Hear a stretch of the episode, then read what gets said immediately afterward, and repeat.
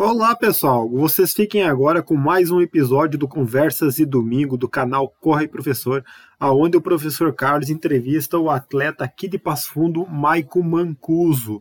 Episódio transmitido originalmente no dia 26 de julho de 2020. Bom episódio a todos, abraço.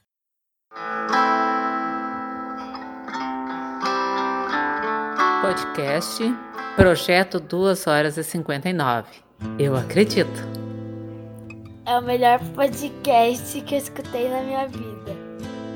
Apoio, canal Corre Professor, canal V1 Aprova Logo e L mais B Engenharia Rodoviária. Olá, eu sou o Carlos Schaefer e esse é o canal Corre Professor. Sejam todos bem-vindos a mais uma Conversas de Domingo. Hoje, dia 26 de julho de 2020, 18 horas, hora da nossa Conversas de Domingo com o atleta Michael Mancuso, uma das mais importantes figuras do atletismo brasileiro. Eu tenho aqui uh, dois rankings nacionais do Michael. Ele está no ranking dos 5 mil metros, ele está em sétimo lugar no ranking nacional de 2020 e no ranking dos 3 mil metros com obstáculos, ele está em 19 colocado. E é uma das expectativas dos atletas gaúchos, principalmente dos atletas passofundenses, que estão num forte ritmo, uma das expectativas para o próximo ano. Maicon Douglas Mancuso, boa tarde, como está você? Boa tarde, professor. Eu estou bem. Boa tarde a todos que estão aí nos acompanhando. Espero que todos estejam bem também, na medida do possível, né? Nesse tempo de quarentena e que seja um tempo bom, proveitoso, que a gente possa, né, bater um papo legal aqui, tirar dúvidas do pessoal. Sejam todos bem-vindos à live. Obrigado pela presença, Maicon, pela disponibilidade. Vamos bater um bom papo, fazer uma boa conversa. Maicon, conta um pouco de você. É, quem tu és, como tu começaste a correr, de onde tu tirou essa ideia maluca de largar o futebol e sair correndo, é isso? É mais ou menos isso. Bom, piá de vila, que nem diz o pessoal, né? Eu me criei assim, sempre fui muito ativo. Sempre fiz muita coisa, sempre joguei muito taco, sempre brinquei de pega-pega, esconde-esconde na rua, até a hora de baixar o sol, né? Sim. A gente fala quando baixava o sol, a mãe mandava entrar pra dentro. Quando não enxergava tomar... mais nada, e a mãe dizia, vem tomar banho, guri! Exatamente, é hora de tomar banho e entrar pra dentro de casa. Aí eu sempre fiz muita atividade, o meu pai sempre foi o, o, grande responsável por essa parte assim do esporte, digamos assim. Ele sempre foi muito envolvido com a comunidade lá do bairro, do bairro Zark. Então, eu lembro até, eu era muito pequeno, tem a, sabe a pista, eu não sei se é a pista do 7 agora, ou se é a pista em São Leopoldo, que ela foi inaugurada em 2000, 2000, 2000 alguma coisinha. O Florenal sabe bem direitinho essa história, porque foi com ele que eles fizeram essa organização. Eles levaram um ônibus de gurizada lá do bairro para um evento na inauguração dessa pista. Uhum. Então, eu lembro que ele sempre fez muita coisa assim em relação ao esporte pelo bairro. Ele é, inclusive, eu não sei no presente momento, acho que não é mais, mas até pouco tempo atrás ele era presidente do 13 de abril, que foi o clube que a gente filiou e começou a correr ali por 2000 10 a gente tinha filiado 13, depois veio a APA agora ali em 2016, 2017. Então eu sempre fiz muita atividade física e sempre o meu pai sempre me apoiou muito para fazer atividade física, não só eu como todos pelo bairro. O Jardelino começou na época também, ali o pai ajudou e apoiou muito ele. Tinha uma outra gurizada que gostava bastante de corrida também, que uh, ele acompanhava, levava junto. Uh, então eu sempre fiz muita coisa jogava futebol nas escolinhas de base do, do Gaúcho, do Passo Fundo, assim como 90% da população masculina de 10 a 14 anos da minha idade. É, todo mundo faz isso, né? No Brasil, principalmente, escolinha, uhum. futebol e tal. Então eu jogava nessas escolinhas e sempre tive esse contato muito próximo com o atletismo por conta do pai, né? Ele sempre acompanhou, sempre assistiu às provas, principalmente essas televisionadas, assim, são Silvestre, Pampulha, Maratona de São Paulo. Então eu sempre sempre que tinha essas provas, ele, ele assistia e me chamava para assistir com ele. Eu avisava, né? Ó, oh, São Silvestre vai começar daqui a pouco. Eu ia lá, dava uma olhada e tal. Sempre tive essa proximidade. Ele tinha os troféus, as medalhas dentro de casa, então eu sempre me vi envolto com a corrida, sabe? Aí entra uma parte que é muito legal da parte dele. Ele não me deixava correr e nem ir junto nas corridas. Uhum. Porque eu era muito jovem. Sim. E é, é, algo que eu agradeço a ele hoje em dia. Porque ele já sabia que precisa dessa lapidação, dessa preparação, né? Exatamente. Acho que muito por ele, né? Ele começou claro. a correr muito jovem e fez muita bagunça, digamos assim, dentro da, da, da, da como ele geriu a própria digamos, a própria carreira dentro do esporte, ou a, aquela atividade em si como algo extra, né? Então ele começou muito cedo, treinou demais, e daí acho que se machucou também, acabou perdendo um pouco o gosto. Ele sempre fez atividade física, mas não conseguiu se manter ou tentar chegar no rendimento, né? Embora uhum. talvez tivesse condições disso. E daí, com a experiência que ele teve, ele já sabia te orientar, né? Exatamente. E ele sempre foi uh, não vou dizer próximo, mas sempre foi conhecido o Florenal. Então, o Florenal, meu treinador, né? Ele me conhece desde né, criança de colo, tipo assim. Ele até hoje ele conta a história do dia que ele me conheceu, inclusive. É. Ele estava no, no posto de saúde uh, fazendo uma uma das, das da um exame admissional de uma das matrículas dele do estado. Uhum. Eu não uhum. sei se, se, era a primeira ou se já era a segunda. Isso lá em 93, 94. Eu era criança uhum. de colo e ele estava fazendo o exame e a mãe estava fazendo alguns exames de rotina. E daí ele cruzou a mãe por lá. E daí surgiu né, a, piada que ele sempre faz comigo, que uh, eu chorava muito. Ele, ele conta a história é, no colo da minha mãe. Aí o pai chegou nesse meio tempo e, e falou bem assim: para, para de chorar, criança, para de chorar, que senão tu vai ficar feio que nem esse tio aqui. E daí colocou o Forenal na jogada. Ali o Forenal me conheceu, de lá pra cá, gente tá aí até hoje. um pouco, um pouco, um pouco de outra história nas lives, bem mais. Que legal. E aí tu, tu, ele começou a te preparar, o Florenal já eh, te conheceu, e aí que, que idade tu que tu começou os teus primeiros passos de treinamento ainda bem leve e tal. Isso foi o quê? 13, 14? Ali por. É, com, eu jogava nas escolinhas, eu acho que desde os 12, mais ou menos. Uhum. E na época a gente não, não falava muito sub-12, sub-14, a gente falava muito ano de nascimento, né? Isso. Então, era 93, era 93, 94 a categoria, então devia ser, na época, mirim, juvenil, não sei. Uhum. Mas Uh, eu nessa época o pai ia bastante na UPF caminhar ou fazer atividade dele de manhã. Uhum, foi a época que ele começou, ele começou a levar o Jardelino junto dele, me convidava para ir junto também. Uma época ele até me fazia ir junto para mim não ficar Sim. bobeira na vila, sem ter o que fazer, sabe? Ah, não, não, tu vai junto e ponto final, sabe? Ah, ah, enfim. Aí eu ia duas a três vezes por semana com ele na UPF e ele me deixava correr somente meia hora.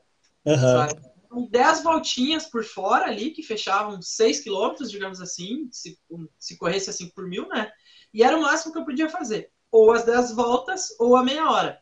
Eu lembro que quando eu comecei a pegar gosto pela corrida, que eu vi que o treinamento estava ficando legal, mesmo indo duas ou três vezes por semana, eu ainda jogava e treinava no, nas escolinhas. Acho que na época no Gaúcho até. O Gaúcho já estava se acabando ali, 2006, 2007 com todos aqueles problemas que eles tiveram. Depois se reinventaram agora mais tarde, né? Uhum. Mas naquela época ali que eles caíram para a divisão de caíram da, da, da, segunda divisão, acho que para para é, seria a terceirinha, né, que eles chamam lá. Uhum.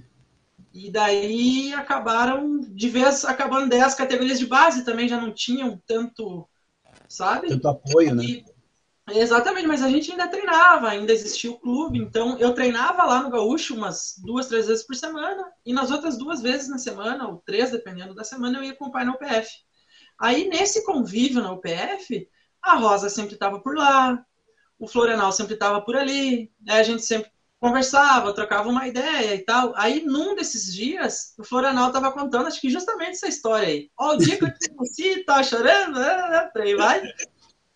E daí, e o pai mentindo como sempre, assim, que eu corria tanto, que eu tinha tanto nos 5 mil, que eu fazia mil para 2,30, que eu não sei o quê, e papapá. E daí o Florianal disse assim, ó, para a gente ver se tu tinha mesmo tudo isso, vamos fazer o seguinte, vamos testar o Michael então. Vamos fazer um tirinho de 50 com ele, vamos ver se ele tem alguma qualidade. Uhum. Aí o Florianal foi lá e fez. Quem treina com ele, ou quem já viu ele na, na, nas pistas, vai saber do que eu estou dizendo. Ele foi lá, parou no, no, na, na chegada dos 50, ergueu o reloginho dele para cima lá e falou, ó, quando eu abaixar o braço, tu larga. Eu baixou o braço, eu fiz um pouquinho abaixo de 7 no 50. Eu tinha. Foi final de 2007, começo de 2008. Eu tinha 14 para 15 anos. Ali, daí o Florenal me falou: olha, Pia, pra... pegando aquele contexto, né? Eu lembro até hoje que ele falou: para filho do mentiroso, até que tem qualidade. Ele disse assim, sabe? Né? Eu lembro até hoje, que foi motivo de piada, assim, para quem tava lá. O Vini também devia estar por lá naquela época, talvez o Leandro, assim, o pessoal que já corria a, naquela época, né? Uhum. Aí eu comecei a pegar gosto, sabe? Eu lembro que a gente foi numa prova em 2007 em Alpestre, que é uma prova muito grande aqui no interior do estado. E, e Alpestre, Alpestre tem uma, uma altimetria é, o percurso é bem pesado. Aí eu lembro que eu comecei a pegar gosto pelas corridas quando o pai me, de, me permitiu participar das provas. Uhum. Embora não tivesse um treinamento e tal, eu sempre era muito ativo, jogava bola. Aí eu lembro que eu me inscrevi e corri dois quilômetros, eu acho, em Alpestre. Aí tinha o. Era muito boa a premiação, inclusive. Tinha o geral desses dois quilômetros, que pagava para os cinco primeiros, e tinha as categorias ainda. Uhum. E acho que dos 12 aos 17 largava todo mundo junto. Sim. Aí, para não ficar injusto para os de 12, eles faziam algumas categoriazinhas e pagavam também. Uhum. Aí eu lembro que eu fui quinto e ganhei, sei lá, na época. Uh, desculpa, na época acho que eu ganhei uns 70 reais. Uhum. Nossa, aquilo me abriu os olhos, sabe? Eu digo, meu Deus, ganhei 70 reais aqui nesse negócio, vai, corrida boa, não sei o quê e comecei a pegar gosto, comecei a querer treinar. Eu vi que os guris que me ganharam eram assim, eles já eles usavam calção, eles já tinham um tênisinho, e eu embora o pai sempre me criou nesse meio, eu não fazia muita questão, sabe, de uhum. ah, usar um calção de corrida ou algo do tipo, ou de treinar e tal, até porque ele também não, não, não permitia antes daquilo. Aí as coisas foram indo para esse lado. E daí eu fiz, eu comecei a treinar com o Florenal, eu lembro até hoje eu, ele, o próprio Florenal fazia. Tu lembra do circuito da APA que teve agora há pouco tempo? Sim, lembro. Uhum. Né? Há muito tempo atrás, lá por 2008, 2007, o professor também fazia isso por iniciativa própria, uhum. para juntar o pessoal, uh, fazer um, um rendimentozinho, digamos assim, e eu participava. Quem conhece o Fernando Camargo, inclusive, se estiver assistindo, mandar um abraço para ele eu corria com o Fernando nesse circuito do Florenal. Ah, legal. Eu, é, a gente rodava tipo assim, uns 4 por mil. O, os 3 quilômetros, os 5 quilômetros. Lembro, o, o Vini e o Jardim me davam dois capotes, tipo assim, é? sabe? Eu devia correr pelo menos uns 16 baixo, uns 5 mil. Eu lembro que eu tomava capote e reveria dos pés. eu ia lá, corria com o Fernando, sabe? Eu comecei a correr desse jeito, assim, meio na, na brincadeira. O circuito Aí, da APA que, que tu fala naquela época já era ali na pista da Brigada ou era em outra pista? Da Brigada. Praticamente a mesma coisa. Só uhum. que a gente não tinha associação ainda. Isso. Uhum. Exatamente. Era uma iniciativa do professor mesmo. Ele convidava. É, quem queria participar, a gente fazia umas baterias lá e largava, sabe? Uhum. Uh, aí eu lembro que, sei lá, eu corria bem próximo dos 4 por mil com o Fernando. Ele era Sim. um cara muito intimado, eu corria com ele e ganhava dele na última volta, tipo assim. E sempre tive essa velocidade, né? Então era até algo meio ingrato, assim, da minha parte, né? Se o cara do dia. Ia lá, ficava sugando a prova inteira e ganhava na chegada. Mas ele, ah, ele era muito parceiro. Mas ele sabia que ia acontecer isso, né? Exatamente. Aí eu lembro que, sei lá, eu tinha 11 alto nos 3 mil, que eu uhum. cuidava na época. Uns 11,50, 11,40 alguma coisa. Quase 4 por mil. Aí, em seis meses de treinamento com o professor, ele nos levou a correr um 3 mil na Sojipa. Opa! Aí eu conheci a pista sintética. Sim. Eu nunca tinha ficado tão nervoso na minha vida que nem eu fiquei aquele dia. Por quê? Nossa, eu, eu não dormi direito à noite, eu tive diarreia, eu, sabe, eu fui no banheiro umas cinco vezes durante o aquecimento antes de entrar na pista. Nas provas de rua, eu geria bem, não existia, nunca existiu esse peso, essa cobrança, sei lá. Mas na pista eu fiquei nervoso. Eu vi a gurizada de sapatilha, eu vi os piá falando que já fazia um volume de não sei quantos quilômetros por semana, e eu rodava e fazia tirinho uma vez por semana, assim, sabe?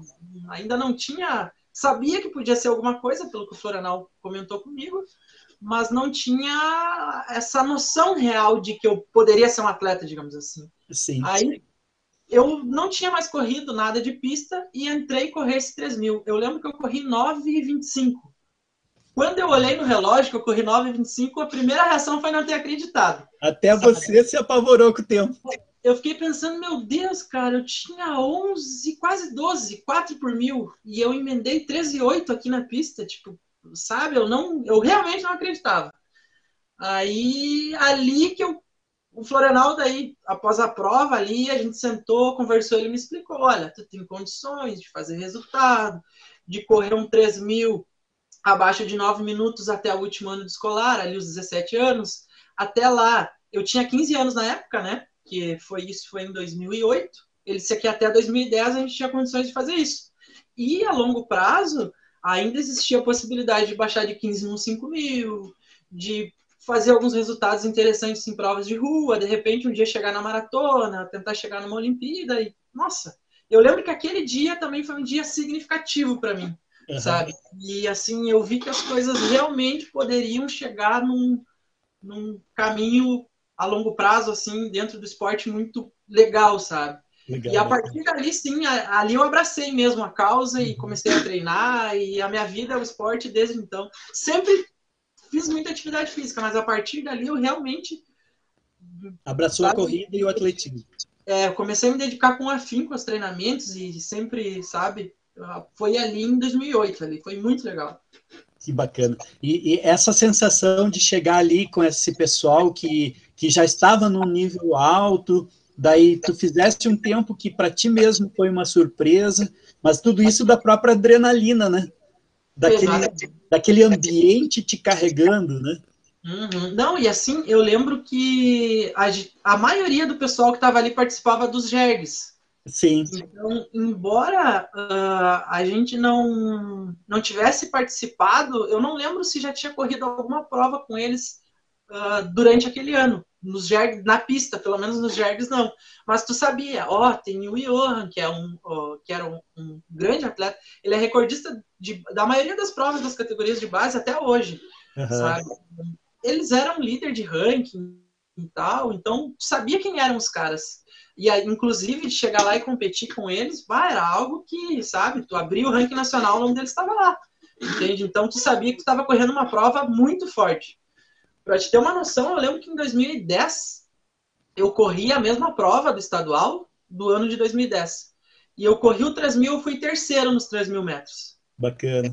Com o tempo que eu fiz sendo terceiro nos 3 mil, eu era o quinto do ranking nacional. Nossa! Ou seja, dos cinco do ranking nacional, três eram aqui do estado. Então, Bacana.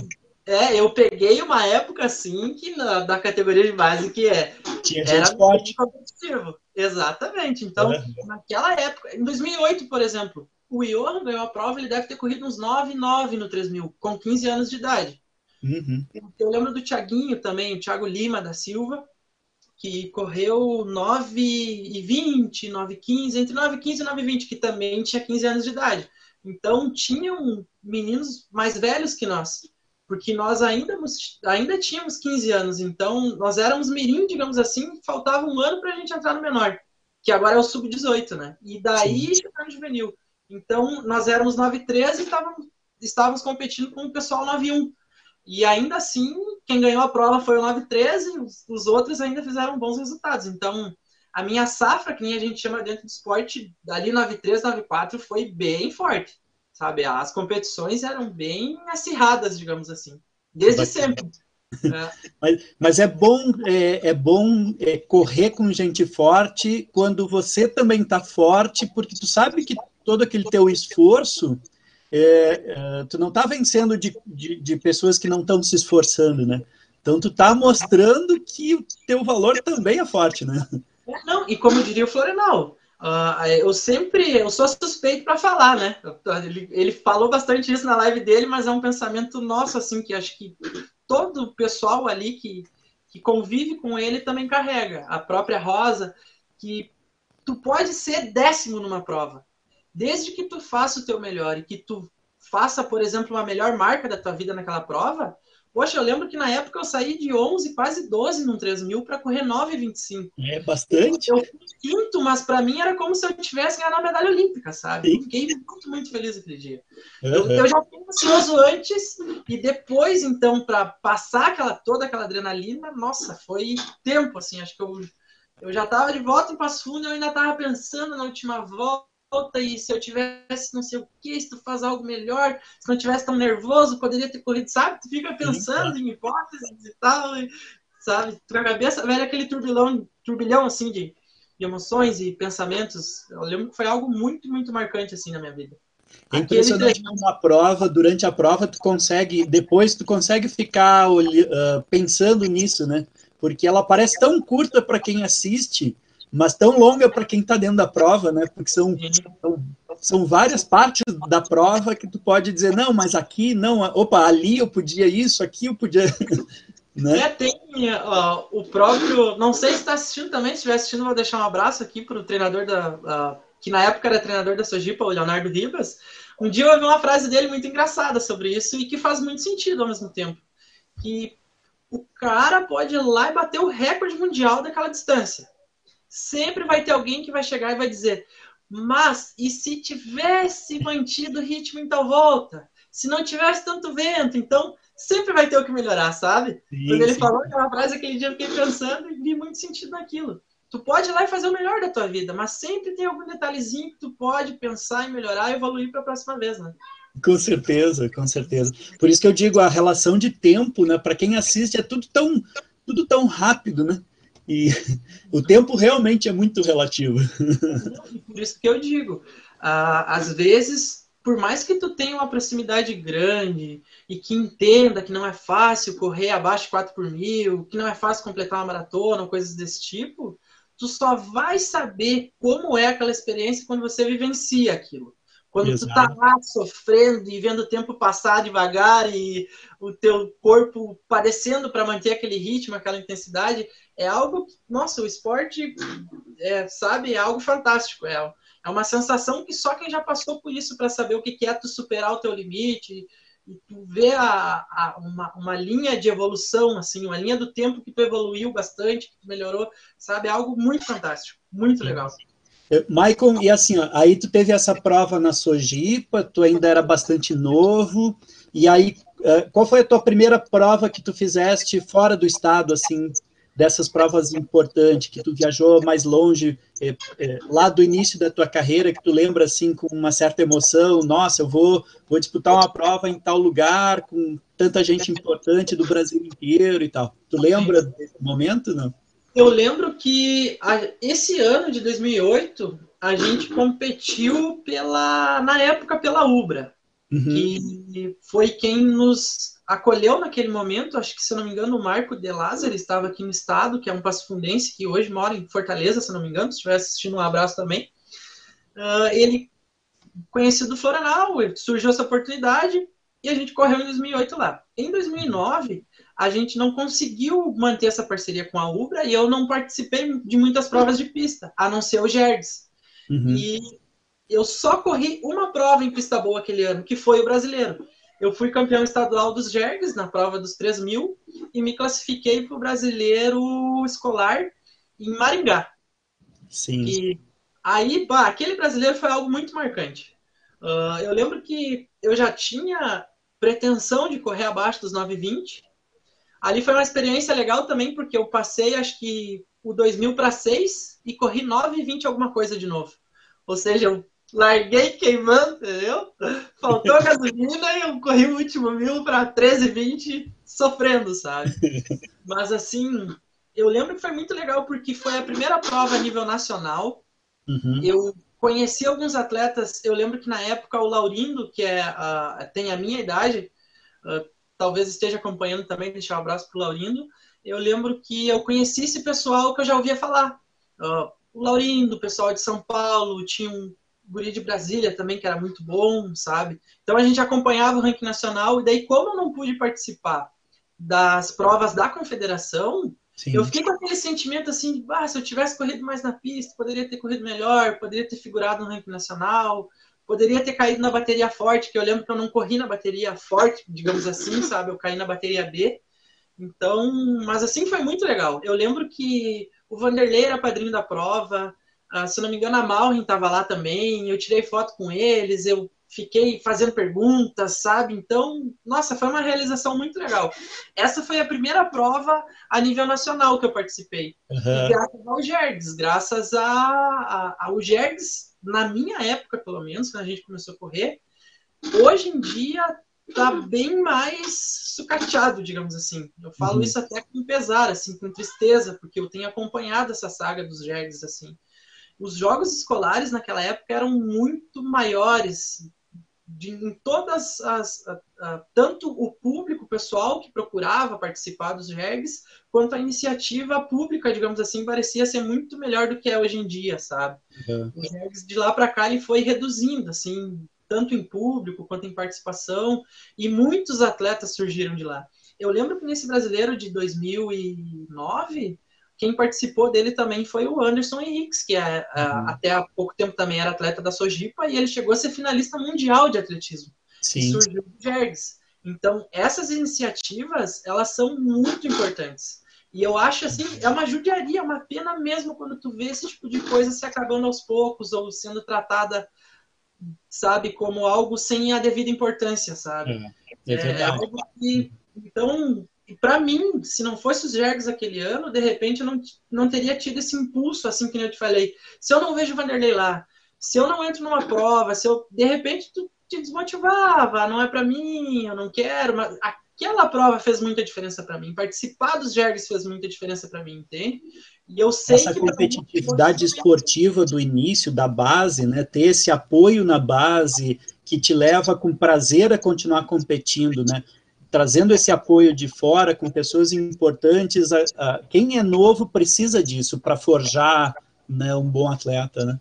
Exatamente, é, é, muito importante essa, essa competitividade e participar de mais provas, não só pelo nível técnico, porque sempre melhora.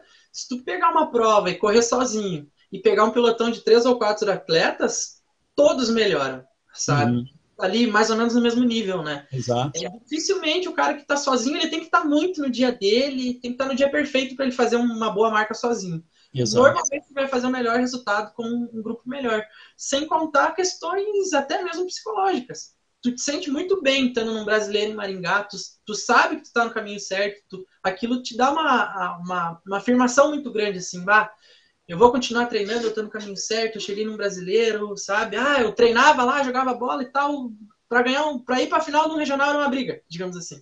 Aí eu tô aqui num brasileiro, então o esporte individual tem essa essa parte boa assim de tu conseguir te destacar pelo teu próprio esforço, né? Era algo que eu tinha muita dificuldade, por exemplo, nas modalidades coletivas, mas enfim, o esporte tem essa capacidade, né? E eu lembro que foi algo que fez uma diferença muito grande, assim, na, na, na minha vida, assim, dentro do esporte, sabe? Aquele Sim. ano de 2009 foi bem marcante. Uhum. E depois disso, eu ter ganho o brasileiro da federação em 2010. Aquela prova é uma prova que, nossa, marcou muito, muito, muito, assim. Aonde que foi essa da federação em 2010? Foi em Uberlândia. Uberlândia. Conta um pouco mais como é que foi isso. É, foi engraçado também. Eu lembro que Uh, sempre, sempre tem alguma história né, por trás das provas. Assim. Eu lembro que eu cheguei lá em Uberlândia e foi nesse ano que eu tinha sido terceiro no estadual aqui e era o quinto do ranking. Só que o que, que acontecia? Quando tu tem, quando tu é sub-18, tu pode fazer apenas uma prova individual. Depois, a partir de juvenil, você pode fazer até três. Ou seja, tu pode correr o três, o obstáculo, o 5 mil, o 10 mil, tu pode Dessas provas, pode escolher três para fazer. Lá nas categorias de base, só pode fazer uma. Aí, pegava o Johan, o Thiaguinho, eu, tinham outros atletas também, o, o Leonardo, apelidade de Tamanca até. Mandar um abraço pro pessoal, caso eles vejam a live. Tinha bastante gente que estava no ranking. Então a gente se distribuía. Eu lembro que, sei lá, o Johan foi pro obstáculo, o Thiago foi pro 1500, que eles também eram líder, uh, líderes dessas provas na, na, naquele ano, e eu e o Leonardo fomos pro 3000, 3000 raso. Quando a gente chegou lá, o pessoal já conhecia o Tamanca, o Leonardo. E o pessoal não me conhecia. Aí, um detalhe, ele entrou de sapato de prego, né? Entrou assim, mais, né? Sim, assim, ele tinha cara assim de fudido, foi muito engraçado. E o pessoal não me conhecia. Eu cheguei com meu tênisinho meio rasgado e tal. Eles acharam que o cara que tinha o, o, o eu caí de quinto, no dia da prova, eu subi para vice-líder do ranking por causa desses, desses ajustes. Os PA saíram da minha prova e eu subi alguns, alguns níveis, né? Algumas Sim. posições. E daí lembro que no dia da prova, o Leonardo, outro guri do Rio Grande do Sul, que também era top 10 assim, do ranking, me falou: Olha, Marco, eu não tô muito bem. E eu sei que tu é um cara rápido e tal. Se eu puder ir para frente, que eu acho que eu não completo a prova, eu vou tentar dar uma segurada no ritmo, ele me falou. Isso rolou aquele jogo de equipe, assim, uhum. sabe? Achei muito legal assim, a iniciativa dele, porque ele veio falar comigo. Eu disse: Olha, se tu puder fazer isso por mim, nego meu, eu vou ser muito grato. Atira. e dito e feito. A gente começou a correr e tal. Uh, quando chegou ali, sei lá, pela quarta, quinta volta, Tamanca, pá, pá, pá, foi pra frente, a gurizada já grilou o olhão dele assim, sabe? Só que respeitou muito, sabe? Sim, Acho que eles acharam claro. que ele ia pra frente e ia puxar a prova, sei lá. A gente tava andando 1,12, 1,13 a volta, bem próximo dos 3 por mil, e o Tamanca segurou aquela volta pra 1,18. Uhum. Quando ele passou 1,18, só escutava os berros dos treinadores, assim, sai daí! Vai pra frente! Eu lembro que o Laurindo, inclusive, acho que era, ficou como o líder do ranking daí por causa que dessa, dessa saída dos meninos, né? Do, uhum. Thiago, Morra, ali o pessoal que tava na nossa frente. E daí eu lembro que, ah, nossa, foi aquele griteiro, aquele escarcel. Daí eu lembro que eu tenho a impressão que foi o Laurindo, inclusive, que foi para frente. Aí a prova foi definida. Eu lembro que faltavam 500 metros. Uh, os dois primeiros ganhavam a vaga para o Sul-Americano. E eu já comecei a olhar o bolo, quantos tinham por ali a minha ideia, o que eu estava pensando, era ir para frente e segurar até onde desce, mas ter esse controle da prova. Porque na claro. pista que tá na frente, tu vê o cara na tua direita quando ele tentar te passar. E quando eu me mexi, os piás já aumentaram o ritmo, eu me emocionei e bum, eu escutei o sino da última volta, eu enlouqueci. Eu sei que eu fiz ventos assim, sei lá, por uns 30 segundos. E quando eu fiz esses 200, começou a travar. Quando começou a travar o Diogo, que foi o, o cara que foi segundo na prova, o Diogo me passou. Sabe quando a tua cabeça quer te, te enganar assim? Ah, Maicon, o segundo tá bom, o segundo também é do Sul-Americano. Eu olhei para trás, o Charles, Charles Castanhar, uh, já vinha um pouco mais distante, assim. E o uhum. quarto e o quinto ainda mais distante. Então, eu quis dar aquela relaxada. Eu digo, não, mas eu não saí de Passo Fundo fiquei 30 horas dentro de um micro para chegar aqui na última volta e me entregar, né? Sim. Aí eu lembro que eu fui, colhei no jogo e nos últimos metros, assim, eu ganhei dele na chegada. Tipo, eu lembro que eu lembro do resultado, eu corri 901, 20 alguma coisa, ele correu 90200, digamos assim. Deu menos uhum. de um uhum. segundo a diferença, sabe? Uhum. Nossa, foi uma chegada assim. Eu... O Florenal sempre falou que que eu era rápido, que eu tinha condições e tal, mas eu nunca tinha feito a última volta para um minuto, digamos assim. Uhum. Sabe? E aquele dia foi o dia que eu fiz. Aquele dia também foi um dia muito significativo porque abriu os meus olhos, assim, sabe? Porque nas provas de fundo, o cara que é rápido acaba se sobressaindo bastante nesse tipo de situação, sabe? Sim. E nossa, para mim também foi uma mudança assim da água do vinho, porque daí eu ganhei essa confiança, sabe? Primeiro título nacional, me classifiquei para um sul-americano, eu sabia que eu tinha condições de fazer um minuto na última volta, ou quiçá abaixo disso, sabe? Aquela experiência foi muito legal. Aí eu lembro, inclusive, que depois da prova, eu estava lá, assim, meio sem acreditar ainda, o, o, o treinador-chefe, o, o Arataca, pegou o celular dele e disse, ô, oh, Passo Fundo! Eles, eles falam assim, ele falava assim, uhum. Me diz o número do teu treinador aí, vou ligar para ele aqui. Aí eu lembro que ele ligou pro Florenal de lado, do lado da pista, assim, o Florenal atendeu, né? Não, acho que não sabia quem era o número, o número 51, algo uhum. tipo assim. E ele disse assim: aqui é. Quem tá falando é o Florenal, treinador do campeão brasileiro e tal. Eu acho que o Florenal não acreditou, sabe?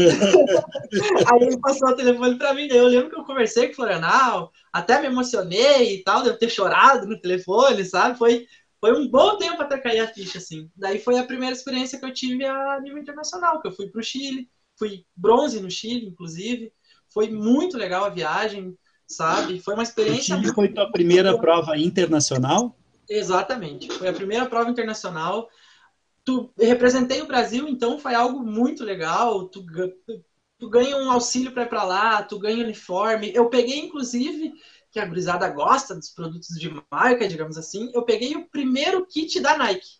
Uhum. Foi quando a Nike uh, assumiu o patrocínio da, da CBAT na época. Sim. Então tava todo mundo faceiro. Bah, será que o produto vai vir bom? Será que vai ser legal? Sabe? Tava todo mundo uhum. muito gurizada, né? Categoria de base, sonhando um dia ser patrocinado por uma grande marca, ganhava um par de tênis, uma mochila, um kit completo da Nike. Nossa, tava todo mundo com o olhão velho cheio de esperança. Inclusive, quem estava comigo na delegação o Almir, que foi uh, uh, medalha no Mundial, né? Foi medalha de prata no Mundial. Na época ele fazia salto em altura. E o Thiago Braz, que foi campeão olímpico e agora no, no Rio, né? Uhum. Então, daquela, é o que eu tô dizendo, aquela geração foi uma geração bem. Exatamente. Uma geração bem forte. Mundiais, campeões olímpicos. Teve um argentino, inclusive, que na, ele é. Se eu não me engano, ele teve um acidente, não sei se ele não veio a falecer que ele era campeão mundial menor na época do lançamento com, de disco, não, não, de mar, não lembro se era disco, dardo, martelo, porque ele fazia todas essas provas, né? Mas ele era um cara muito bom e que foi outro cara que campeão mundial da categoria na época. Uhum. Sabe? Então, aquela geração... E como é que tu te saiu nessa primeira prova internacional? Como é que foram os resultados e tal? Eu corri abaixo de 9 lá também. Eu também. corri 8 8,58, se eu não me engano. Lá. Não, 8,59, alguma coisinha. O melhor do ano foi 8,58 em Porto Alegre. E fui medalha de bronze. E mais ou menos desse jeito, assim. Chegou tudo embolado na última volta. Uhum. Aí eu ganhou um colombiano, segundo foi um chileno, fui terceiro. E foi aquela chegada alucinante também. Eu devo ter corrido um 2, um 3 a última volta, algo do tipo. Última volta. É, e assim, eu me senti muito em casa lá, porque o clima era parecido com o clima aqui de Passo Fundo, sabe? A altitude, se não me engano, era parecida com aqui de Passo Fundo, então era tudo muito semelhante, sabe? Foi parecido com teu tua condição normal de treino, né? Uhum. E era um lugar muito bonito, assim, embaixo, olhava as cordilheiras em volta, então aquilo ali também foi. Eu tive esses, uh, uh, essas experiências cedo, até antes do previsto, porque a gente sempre conversou, principalmente eu e o Florenal, que o nosso objetivo principal era chegar bem no adulto uhum. E se fosse para bater algum recorde, se fosse de preferência no adulto, sabe? Ah, se for para o teu nome tá lá num livro de recordes, que seja que foi o primeiro cara a baixar de 14 lá no 5 mil. A gente ainda tem esse sonho, esse objetivo, não, né? Pandemia, tudo mais, né? Mas a gente segue firme nesse objetivo e no fim das contas a gente acabou chegando em alguns objetivos de médio e curto prazo antes do previsto, que foi esse campeonato brasileiro, foi a conquista do campeonato brasileiro, a, a, primeira participação em provas internacionais, então foi muito legal, assim, uhum. isso me deu um, um, ânimo muito bom, uma motivação muito boa naquela época, sabe? Então, ah, essa, essa época que você está falando, que ano que foi? Foi em 2010. Dessas 2010. provas foi em 2010. Uhum. Inclusive, em 2010 também eu fui segundo no Brasileiro Escolar, que em Maringá eu tinha sido sexto um ano antes, aí no outro ano foi em Goiânia, e daí o Laurindo ganhou uma bateria, eu ganhei a outra, o Laurindo é aqui de Santa Catarina, ganhou a Maratona de São Paulo já três uhum. vezes, Aí eu lembro que a judiaria também foi essa, cada um correu numa bateria. Mas eu lembro que por mais que eu corresse na bateria dele, não ia ter o que fazer pro dia. Ele correu 8,51 no 3 mil, um solo de rachar, digamos assim, lá em Goiânia, sabe? E correu muito aquele dia. Então, aquele ano de 2010 foi um ano muito bom para mim. Muito bom. Eu corri, acho que pelo menos três vezes abaixo de nove no 3 mil. Fui campeão brasileiro da federação, fui vice-escolar, fui para Sul-Americano. Então, foi um ano muito bom para mim. Eu, daí, eu tive o direito ao pleito do Bolsa Atleta, que depois eu recebi em 2012. Foi algo que realmente fez uma diferença muito grande assim na, na minha carreira dentro do esporte, sabe? Uhum. Foi, o ano de 2010 foi um ano muito marcante para mim. 2008 que eu comecei, 2010 foi algo que, como eu te disse, aquela mudança de chave, assim, sabe? É, exato. Tu viu que, bah, em dois anos eu consegui fazer tudo isso, é isso que eu quero para mim, eu não tenho dúvidas, vou treinar, uhum. vou correr atrás e, né? Tô aí e até aí, hoje. É, e, e, então veio, veio essa evolução da tua, de, dessa tua fase. Tu estava, tu estavas estudando, tu estudaste em, em, escola estadual, né? Sim, eu estudei a minha vida inteira lá no bairro.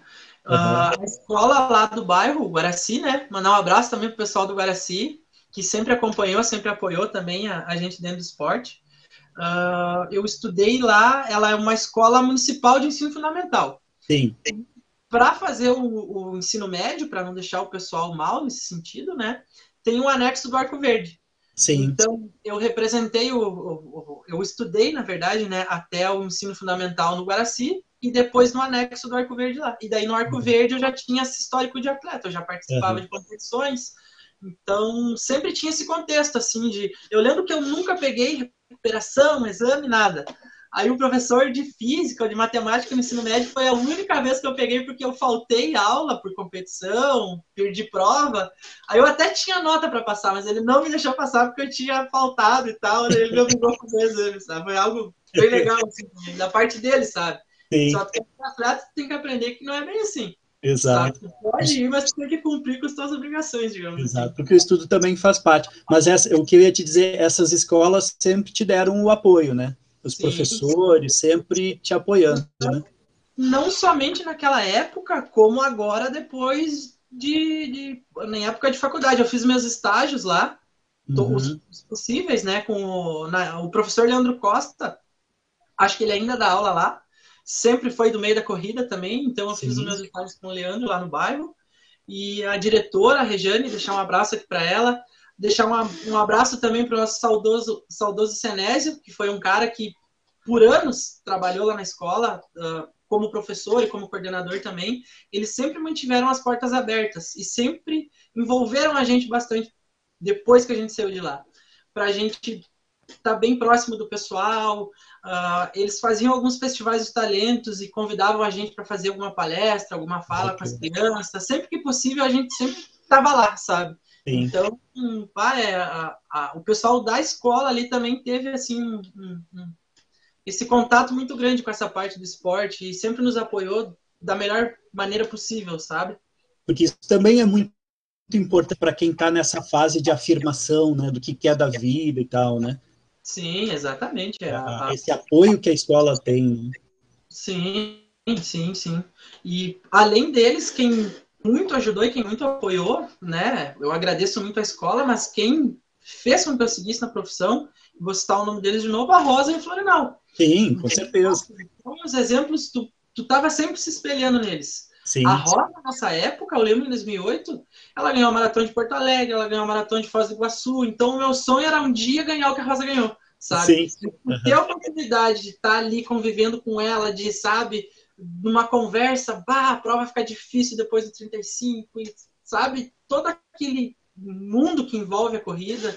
Isso foi muito importante para mim também, sabe? Então, por isso que eu me apaixonei pelo esporte, segui dentro dessa área e estou aí até hoje, né? É, bacana.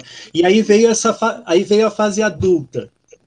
Sim, sim. Né? E aí, como é que foi isso? Tu teve, aproveitando essa, essa fase de apoio e tal, tu tiveste o apoio, tu, tu foste fazer uh, educação física na UPF, com, tu, com apoio né, da, da, da, da universidade.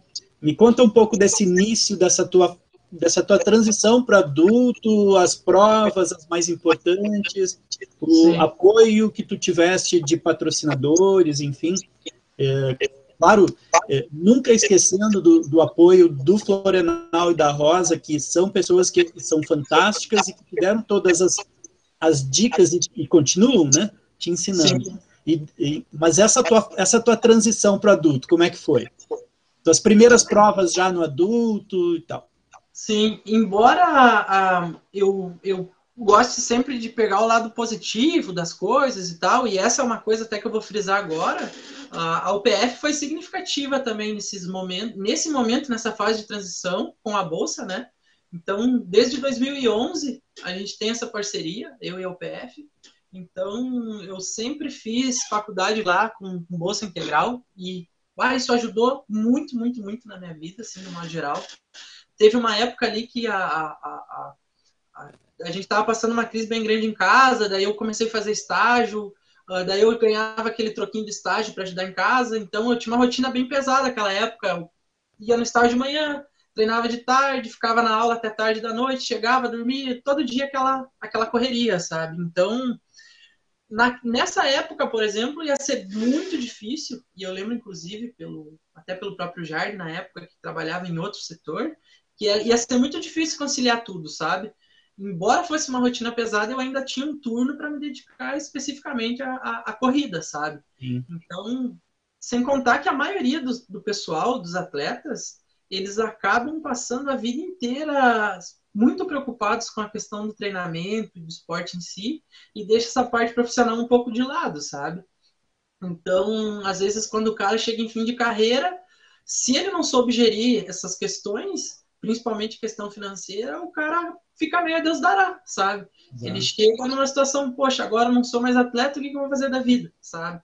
E então, nesse sentido, eu sempre tive essa segurança, digamos assim, nesse sentido. O PF sempre me ajudou, sempre me apoiou. Uh, eu entrei lá em 2011, já com a parceria, sabe? Uh, daí, eu lembro que no ano de 2011, eu não lembro se foi porque eu entrei no segundo semestre, eu entrei em 2011/2, né? uh, eu não consegui participar do JUBS, nem da seletiva aqui, dos Jogos uhum. Gaúchos Universitários. Em 2012, daí eu consegui participar. Em 2012 também foi um ano bem positivo. Foi um ano que eu recebi o Bolsa Atleta, eu fui campeão universitário, dei campeão brasileiro universitário. Eu ganhei, se não me engano, a prova dos 10 mil e fui vice na prova dos 5 mil do, do Campeonato Brasileiro Universitário. Então, as categorias de base foram muito, muito boas para mim, assim, muito marcantes, sabe? Uhum. Eu consegui ganhar bastante coisa, consegui medalhar sempre em bastante prova. Em 2015, depois também, eu fui campeão brasileiro, uh, campeão brasileiro universitário de novo. Uh, a parte ruim de tudo isso é que, por exemplo, eu, eu sempre tive apoio da UPF, sempre tive esse apoio do Florenal, da Rosa, principalmente essas questões assim, conselhos e essa proximidade, né? Eles sempre foram mentores assim para mim mas a gente sempre viveu nesse amadorismo, digamos assim, no uhum. sentido de ter outros, uh, outras formas de buscar rendimento e sobreviver, digamos assim, né? E sempre com muita luta, com muita garra, assim, sabe? Uh, a gente sempre teve que batalhar bastante, tem, inclusive agora há pouco tempo, teve um rapaz lá da UPF, da, da, da parte da, do jornalismo, que ele tinha uma matéria para fazer, me procurou. Aí ele queria saber uma história engraçada. Ou algo assim, fora do comum que aconteceu. Uhum. E eu acabei entrando, liguei os dois assuntos, as dificuldades com a história engraçada. A gente saía muito, mas muito de madrugada, para não gastar com hotel, para não ter que posar um dia antes. E daí é uma janta a mais, é um almoço a mais, é um café a mais, é o sabe? Então a gente uhum. sempre saía de madrugada. E aí teve um primeiro de maio, num desses anos ali, 2009, 2010, que a gente foi correr uma prova em Palma-Sola, lá na divisa do Paraná com o Paraguai ou com a Argentina, algo do tipo assim. Chegamos lá, corremos a prova, eu ganhei a prova dos menores ali, o Jardelino foi terceiro geral, o Florenal ganhou a categoria dele, a Rosa ganhou no feminino, fomos eu, o Florenal, a Rosa e o Jardelino. Aí, conversa o Alessandro, se não me engano, do Paraná, um cara que tem muito resultado bom também, se não me engano, tem abaixo de 30 no 10 mil, chamou o professor e falou: Ô, professor, uh, eu não vou poder ir, mas vai ter uma prova em São Miguel do Oeste, se não me engano, que vai ter dinheiro. E a gente tinha saído às 3 horas da manhã de Passo Fundo. Inclusive, foi bem conturbada na saída, porque tinha neblina. A gente não sabia se ia, se voltava, ou se ia dar tempo de chegar na prova, atrasou bastante. No fim, a gente acabou indo, passou pela neblina e foi embora. Vamos para São Miguel do Oeste? Todo mundo votou, foi unanimidade, assim, vamos para São Miguel do Oeste. Primeiro de maio, não tinha nada aberto, nada, sim, nada, sim. nada. A gente conseguiu achar uma bodega, não sei se já não foi lá em São Miguel. Cada um comeu um X, duas e meia, três horas da tarde. Eu perdi umas fichas, eu e o Jardelino jogando sinuca para um cara lá. Aí a gente chegou lá no, no local do evento, faltavam, sei lá, umas duas horas para largada. Um pegou um colchonete foi deitar numa grama, o outro dormiu no carro, cada um ficou por um canto ali. Aí eu lembro que eu o Jardim, a gente, uh, ele ganhou e eu fui vice na prova, a gente dividiu, rachou, né, o famoso racha na prova, o dinheiro da premiação, e voltamos para Passo Fundo. a gente chegou, eu saí de casa um pouco antes das três horas da manhã e cheguei em casa de novo, era duas, duas e alguma coisa já. O Florenal deu mais de um dia assim na estrada, dirigindo, sim, sim. correu duas provas, o tempo todo, a, nem a, a Rosa acho que já tinha, né, devia ter habilitação, mas não tinha segurança para dirigir na estrada, ela não se sentia confortável. Eu e o Jardelino éramos dois guris, então nem tinha habilitação. Então, por isso que às vezes eu falo, né, eu falo até brincando com o Florenal, não vou para nós. Poderia ser um pai se fosse um pouquinho mais novo, né? Eu, eu brinco com ele.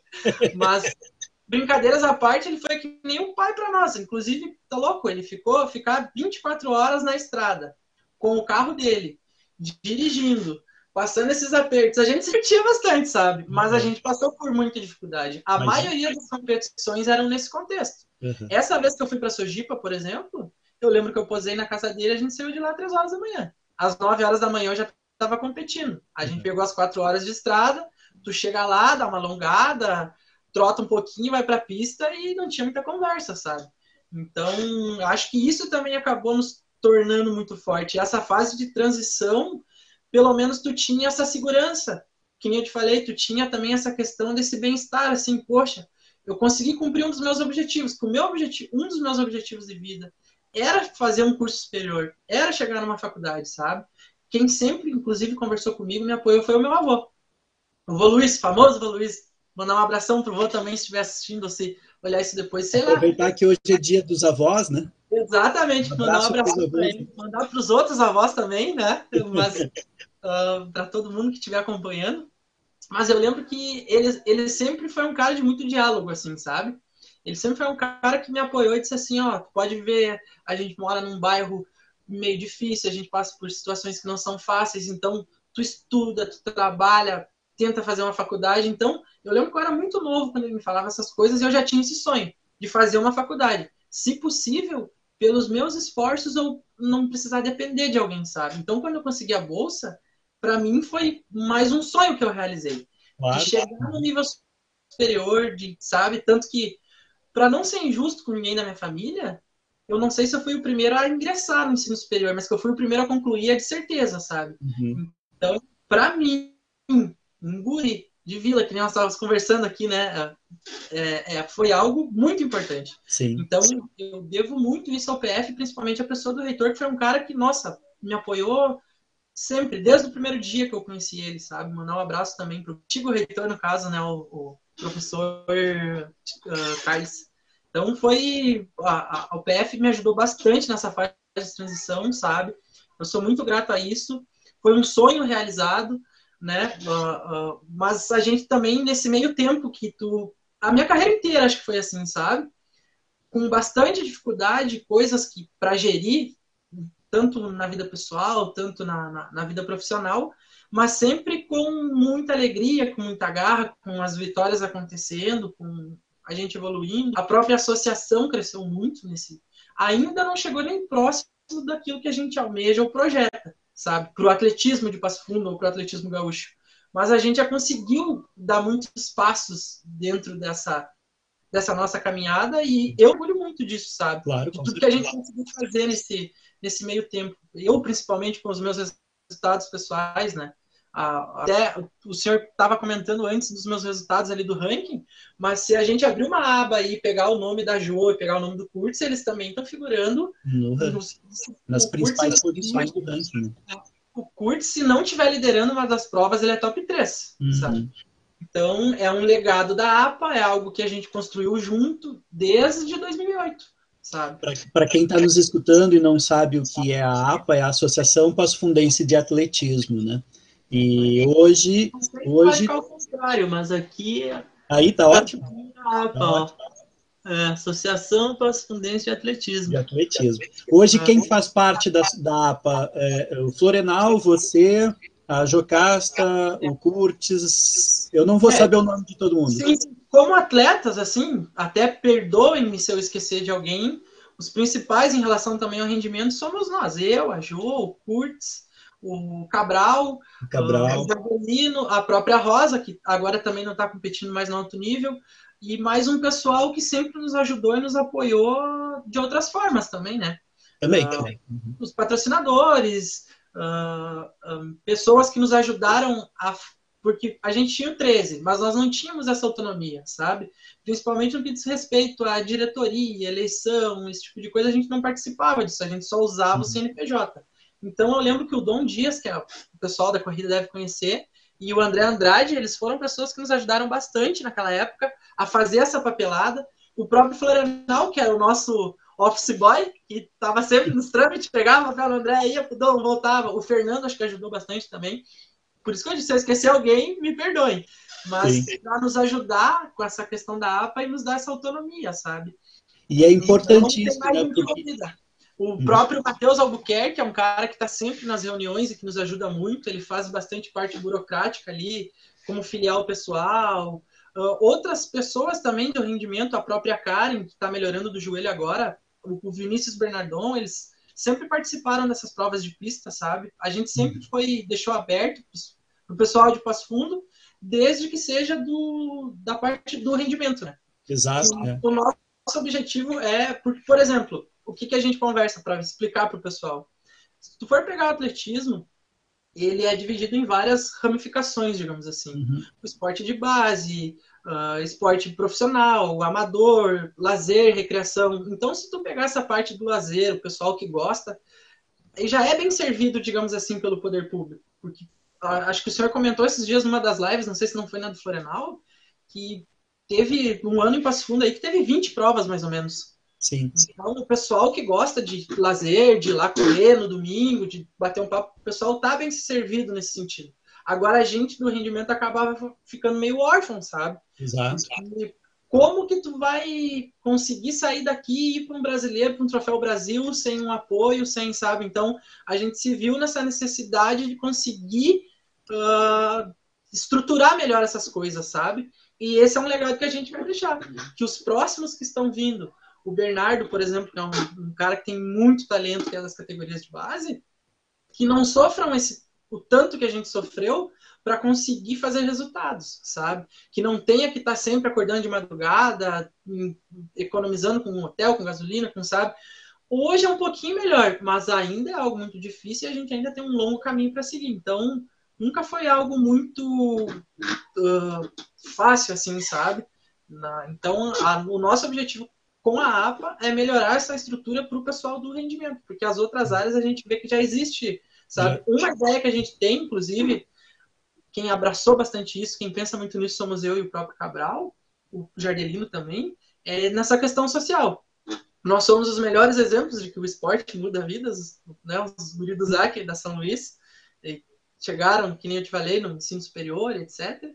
E a gente quer, também, na medida do possível, levar também, fazer algum projeto social, sabe? Ah, para conseguir dar sequência nisso, para ter um celeiro, digamos assim, sabe? Tipo, ter uma escolinha no, quer ter uma escolinha na São Luís, algo tipo assim. O Cabral já tem um contrato legal também do estágio dele, que ele fazia com uma gurizada da escola lá da São Luís. Então, uh, essa parte social é algo que a gente também no futuro quer ter uma estrutura bem melhor. A gente ainda não tem nada uh, muito claro ainda, né? O, o, nenhum projeto ainda pronto nesse sentido, mas é algo que a gente almeja e procura também no futuro uh, uh, melhorar, né?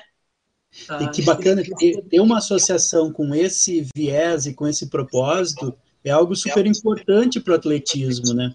E que bom que se as empresas parassem de olhar só para Grêmio Internacional e olhassem para o atletismo ou até outros esportes, mas uhum. Investir um pouco mais que não é muita coisa, se dessem 1% do que eles investem para essas outras, é, enfim, para esses caras que já têm muita grana e querem só mais, mais e mais sempre, 1% do que eles investem nesse, nesse dupla Grenal, porque eu digo, não é nem futebol gaúcho, né? Porque futebol gaúcho também sofre. Investem só dupla Grenal, dupla Grenal, dupla Grenal. As empresas abrissem os olhos e, e, vissem o quanto de retorno elas teriam investindo numa APA, por exemplo, numa associação passo-fundense de atletismo, que leva o nome para o Brasil inteiro e que dentro da própria cidade trazem imenso retorno, né? Como você falaste, de construção pessoal, social, né? Isso é um retorno que precisa ser mostrado para a sociedade. Eu sempre digo isso, em, sempre que eu posso, né? O melhor investimento é esse, porque é o melhor retorno que tem, né? Exatamente. Além de ser algo global, que nem o senhor falou, que não é somente a visibilidade, é algo social, é algo formativo, sabe? Tem toda essa questão envolvida, também tem uma parte midiática muito forte, é que nem a gente estava falando. Tu pega uma maratona internacional de Porto Alegre, por exemplo, é, são 10 mil pessoas envolvidas só para participar. Aí tu pega staff, pessoal que está assistindo, a mídia que ela envolve, a transmissão que está tendo ao vivo, é, vai ter um público muito grande vendo uma marca ali no, naquele Com momento, certeza. sabe? Eu acho que às vezes também é muito mais uma questão cultural, digamos assim, ou até, sei lá, eu, talvez até de, de ego, não sei, das próprias empresas, porque não, meu nome tá lá na camiseta, sabe? Num dos dois da dupla, sabe? Eles é, querem que esteja lá e não. Eu digo, eu, digo eu, eu não digo nem, é, nem o patrocínio na dupla em si. A Sim. minha reclamação nem é essa, de eles colocarem o nome na camiseta da dupla. A minha reclamação é que tu pega uma empresa aqui de Passo Fundo, ela pega e vai investir num rádio, numa TV, num programa esportivo, que se diz programa esportivo, mas não fala nem do futebol nosso. Fala Sim. só do futebol da Não, é isso que eu estou dizendo. Às vezes, às vezes é um problema cultural. Eles deveriam exigir que, que falasse de todos os esportes passofundenses, quando a empresa é passofundense. E investir no esporte passofundense, sabe? É isso que eu penso. Como é que tu tem uma empresa, tu gasta lá 5 mil reais para alguém ficar em Passo Fundo falando da dupla Grenal. Cara, para mim não faz sentido. Desculpa é, o desabafo. É, não, é, é um desabafo, a gente está aqui para isso, né? E eu acho que é algo muito justo de ser dito, no mínimo. as modalidades individuais, do modo geral, no Brasil todo sofrem. Sim, e falando sim. de algo regional, nosso aqui é, é a mesma coisa. É o que eu estava te falando. Às vezes é uma questão de cultura, às vezes é, é uma questão do cara não saber, ou das próprias. Por isso que a gente tenta, a, né, mesmo que a gente ainda não tenha chegado onde a gente quer, se, se organizar bastante nesse sentido, de conseguir mostrar isso para as empresas. Mostrar também. esse valor, né? Existe um retorno de marketing, existe um retorno de formação pessoal muito grande nessa, nessa área, nesse nicho, na modalidade individual, sabe? Também tem como ter um retorno midiático, também tem como formar pessoas, etc. Mas e eu acredito que o retorno é muito maior, muito maior, Exato. muito mais presente, muito mais próximo. Né? né? Eu, dentro do possível no canal, eu falo isso. Eu sei que às vezes algumas pessoas não gostam que eu fale esse tipo de coisa, porque foge um pouco do assunto, mas ele está dentro do nosso assunto, né? Então, investir no atleta pasfundense, investir em vocês, por exemplo, tem um potencial imenso e não é um investimento para eles tão grande quanto que eles investem em coisas que são fora daqui. E para nós é para tua carreira. Sim, e para nós vai fazer uma diferença muito grande, sabe? Exato. Porque a gente imagina você você poder viajar com tranquilidade um dia antes descansar num hotel e, e, e fazer uma prova sem precisar comer aquele teu alimento pré-prova que foi um X? Não conta para ninguém isso. Sabe, até nesse tipo de coisa, Michael, tu, tu imagina que uma empresa investe só na tua via só na viagem dos atletas da APA, por exemplo, só nisso não é, não é caro porque não está viajando uh, para Paris, para não sei aonde. Até seria bom, né? Uma provinha internacional em Paris seria legal. Mas assim, ó, pensa apenas na, no, no transporte, hospedagem e alimentação. Imagina a diferença que isso não ia fazer. Por exemplo, eu vou além nisso, porque isso acaba nos limitando. Às vezes o pessoal não enxerga isso. Porque, vou te dar um exemplo. Eu, em 2017, eu participei em uma etapa. Eu participei depois da de Porto Alegre, mas fora do estado eu participei em apenas uma etapa do circuito caixa, que atualmente não existe mais. Uh, naquela situação, eu fui para Ribeirão Preto e fui o melhor brasileiro da prova e fui vice-geral. Eu não tive como ir em outras provas dessa, porque a gente não tinha estabilidade financeira. A gente não tinha como tirar do caixa da APA para para estar tá indo competir, digamos assim, sabe? E foi, que nem do Florenal, foi um peitaço meu. Uhum. Em abril eu ganhei a prova de alpestre, eu separei o que eu precisava para outras coisas e eu peguei lá 500, 600 reais, comprei a passagem para setembro. Foi até um ato, sei lá, um ato de fé minha, que ia, o tempo ia estar tá bom e que ia sair bom e para fundo, sabe? Enfim, e fui. Algumas pessoas apoiaram, a, a própria APA ajudou no que podia, sabe? Mas assim, eu poderia ter corrido muitas etapas, eu poderia ter corrido alguma prova supervisionada, televisionada pela, sabe, uma São Silvestre, uma Pampulha. O que me impediria de ser o melhor brasileiro, por exemplo? Com certeza. Na verdade, o que me impediu foi não estar lá. Aí eu já tive. Foi não participar da prova. É, então, às vezes, o que, que acontece? É que nem tu falou, tu pega o ranking nacional, eu, o Kurtz, a Jo, a gente tá sempre figurando. Mas muitas vezes a gente não tem como estar tá competindo em alto nível por causa dessas dificuldades. Exato. Sabe? Por exemplo, uh, que nem eu comentei antes, o atletismo é muito do dia, sabe? Uma noite mal dormida. Um, eu sou um cara que. A, o meu número aqui do troféu de 2017 tem uma história legal também. Vou resumir a história para chegar onde eu quero chegar uh, nós fomos correr o troféu em 2017 eu estava muito bem, que foi inclusive esse ano que eu fui vice no circuito caixa. Quando eu saí daqui de Passo Fundo, eu fui com a Jo e com o Morales, mandar um abraço pro pessoal também. Eu já comecei a me sentir mal. Um cansaço no corpo, uma dor de cabeça, mas daí tu, não, isso aí é estresse, o cara tá preocupado com a competição, vamos lá e seja o que Deus quiser. Entrei no avião, fui para São Paulo, cheguei lá, o Curtis já tava lá, nós vimos dividir o quarto, eu cheguei lá comecei a espirrar. Aí uma coisa que aconteceu que o pessoal viu que eu não estava bem, eu sou famoso por ir, ser bom de garfo. Eu como bem, eu treino bastante como bastante, sabe?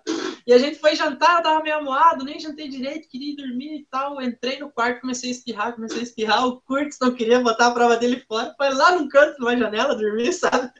Então, eu cheguei, eu treinei o ano inteiro para chegar no troféu. Quando eu cheguei no troféu, eu não estava bem de saúde. Foi um dia que eu estava resfriado, entende? Uhum. Então, no outro fim de semana, tinha outra competição em São Paulo.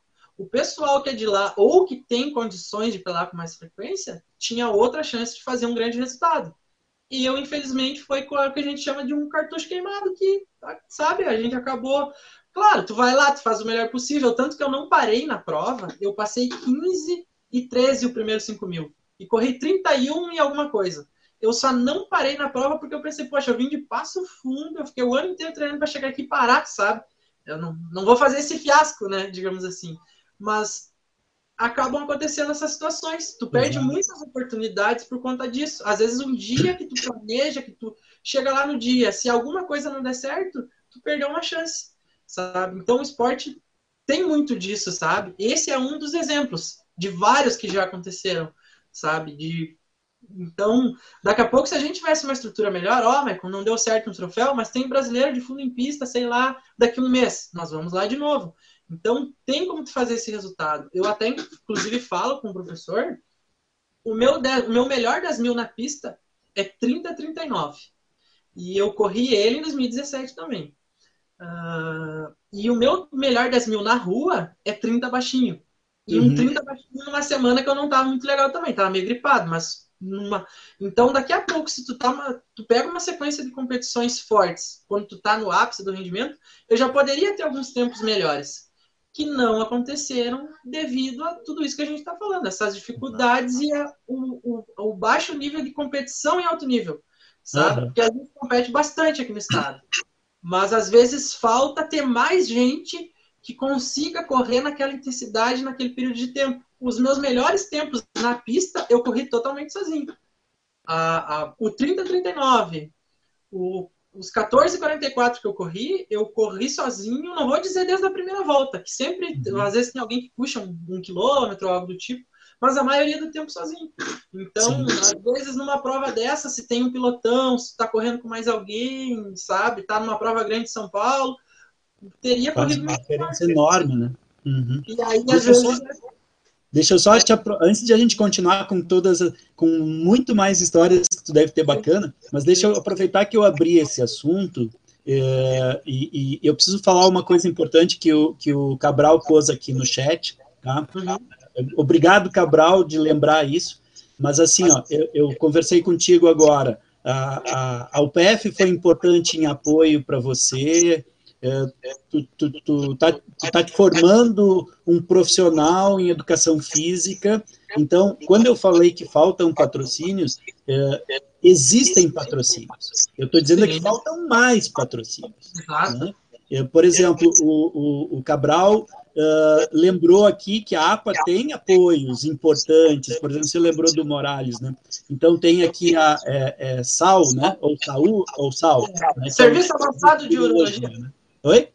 Serviço Avançado de Urologia. Isso, que é um apoiador da APA, a FASURGS, o doutor Alexandre Menegatti, o próprio treinador, o próprio a, a, o treinador Florenal, né? O treinador é nosso patrocinador. Exato. Vou até um mexer aqui para o professor. Ó. Exato. Então, existem, existem sim apoiadores. Eu agradeço imensamente, vocês devem agradecer talvez mais ainda. Claro que existem, mas poderia existir patrocinadores uh, vasta, em, em vasta quantidade porque não é um investimento que não tem retorno, é um investimento que tem muito retorno. Né? E eu acredito que aos poucos a gente, principalmente com essa associação que vocês criaram, vai, uh, vai criando este corpo e eu acredito que vai ser possível sim trazer esses patrocinadores. Mas de qualquer forma, obrigado Cabral por me lembrar dos apoiadores. Ali, porque é importante falar deles, né? Cabral, né? Uh, Maicon também. Né? Só aproveitando uh, rapidamente aqui, a gente tem muitas mensagens, Maicon, aqui no chat. Né? Dá uma lida rápida em algumas delas, falar o nome de alguns que estão aqui com a gente. A minha irmã Marinês está aqui, o Ângelo Merlo está aqui, boa noite, Ângelo. A Maurel Schneider está aqui também, boa noite. A Marinelza está aqui com a gente. A Maria Inês, a minha mãe, está aqui. O Denner Mancuso, teu irmão. Meu irmão? Está é, aqui Me também. hoje, meu irmão, tá louco, tio? A Ana e Renan Soares.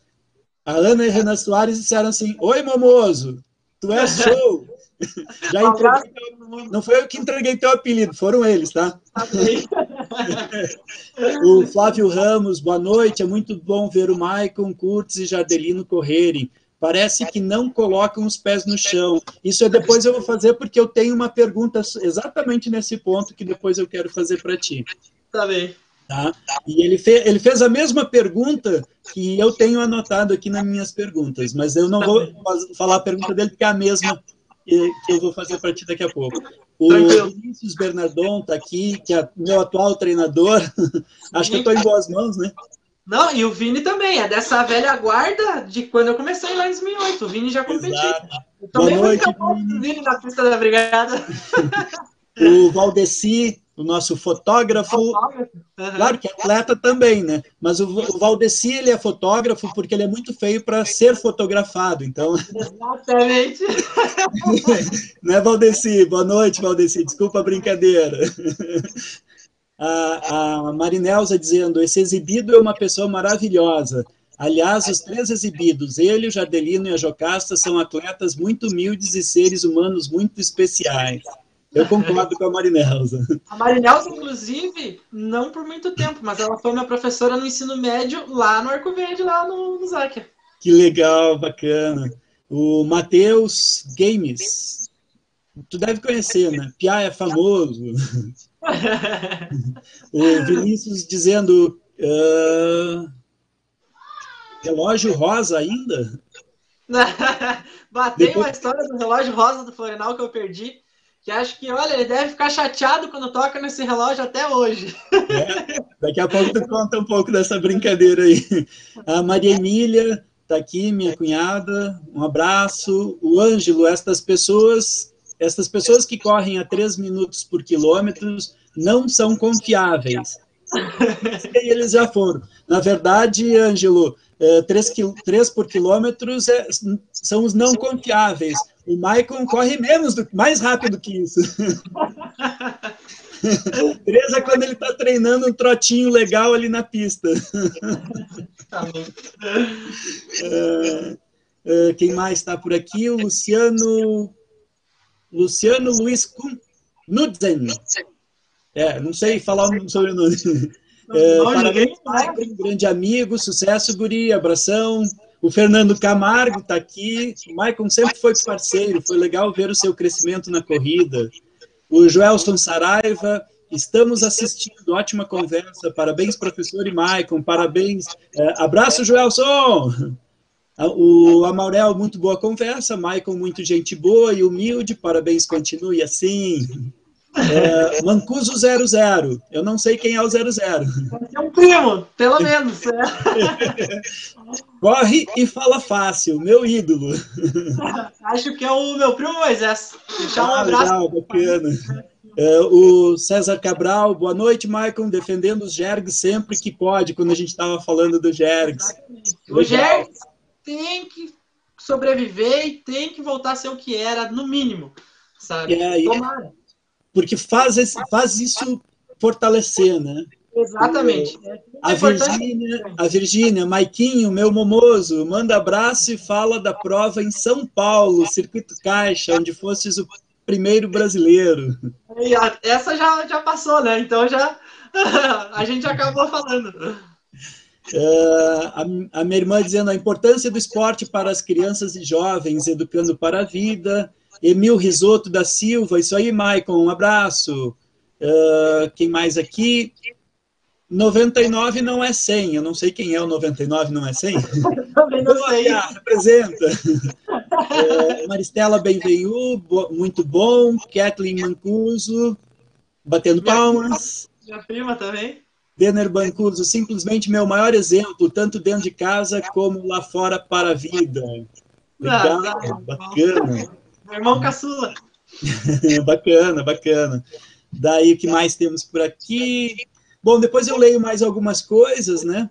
É, o que eu ia te perguntar ali é o seguinte: que... só para concluir essa parte do, dos comentários, uhum. eu queria dedicar um, um, grande abraço a todo mundo que está mandando perguntas, contando histórias e que está nos acompanhando, sabe? Concluir também aquele assunto que o Cabral falou dos patrocínios, é que nem eu falei antes eu sou muito grato, a gente é muito grato por todos os apoiadores, não somente o meu patrocínio master, né, que é, digamos assim, a, a, ao PF, mas a todos os apoiadores da APA, que também entra nessa questão que nem a gente falou.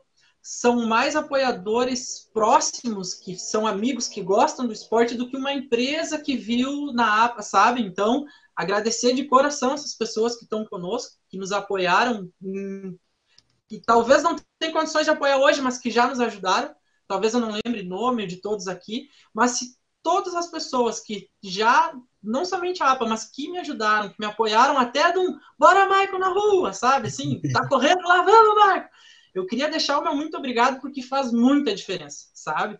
E assim, ajuda muito em todos os momentos. O apoio pode ter sido o que for, pode ter certeza que fez diferença para mim e eu deixo aqui o meu muito obrigado.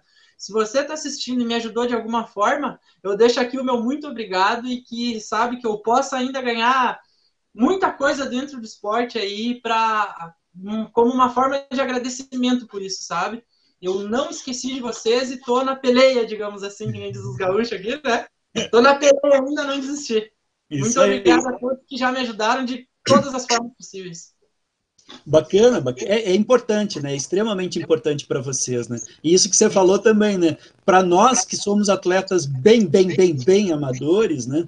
A gente já fica feliz da vida e ganha uns segundos a mais na performance quando alguém grita na rua, né?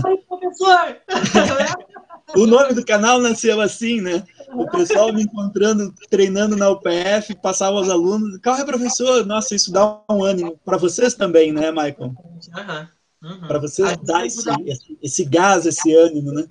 Sim, a torcida, principalmente quando sempre tem uma história por trás, sabe? Tem muita gente que, ah, às vezes, oh, eu queria muito ajudar vocês e tal, não tenho como, daí eu vou em todas as provas, sabe? Isso já, inúmeros exemplos já de, de gente que a gente encontrou nessa situação. Então, sabe, pode ter certeza que quando tu está se concentrando antes da prova, ou quando tu ganha alguma prova, algo significativo, a gente lembra de todo mundo, sabe? E é muito grato a todos que sempre nos ajudaram. Embora a gente ainda passe por, comentei, dificuldades, a gente tem os apoiadores, muito obrigado, não somente aos apoiadores ou patrocinadores, mas a todos que torcem, acompanham, que mandam energia, que de uma forma ou outra, até um abraço num momento difícil, nos ajudaram e não nos deixaram desistir, sabe? deixo aqui o meu muito obrigado. Bacana, bacana mesmo. É, eu vou te perguntar agora sobre a, a, pergunta que o, que o Flávio fez, que eu tenho anotado aqui. É, assim, ó, ele, ele pergunta assim: é, a leveza que tu corre é natural ou decorrente de treinos? Só um pouquinho, tem um outro comentário aqui do grande amigo meu, que fez o mesmo comentário, o Sandro. O Sandro boa noite, Sandro. Que ele também comentou, só achar o comentário dele. Os passos flutuantes do Michael me inspiram nos tiros. Muito bonito te ver correr. E aí é o que eu tenho anotado aqui é o seguinte: quando eu, quando eu te enxergo fazendo os treinos lá na UPF, ou às vezes eu, eu, eu te enxergo mesmo na rua, eh, correndo, é uma coisa que admira a mecânica da tua passada, é, a leveza, como o Flávio colocou, é algo que inspira muito a gente a, tentar produzir esse movimento. Tu já tinha esse movimento, foram, foi o Florenal, foram, foi o teu pai, foi observações tuas. Como que é essa construção desse passo que te leva num desempenho bacana? Eu, eu te olho trotando num treininho leve teu, que é o meu, é o meu esguela, né? Mas a, a, tua passada, a tua mecânica de passada é tão leve, tão bonita de assistir, de ver, sabe? Como tu construiu, como tu construíste isso, Maicon? Olha, é, eu acho que não é, é algo multifatorial, como o senhor falou. Não é uma coisa isolada que, que uh, influencia nisso, sabe? São várias coisas.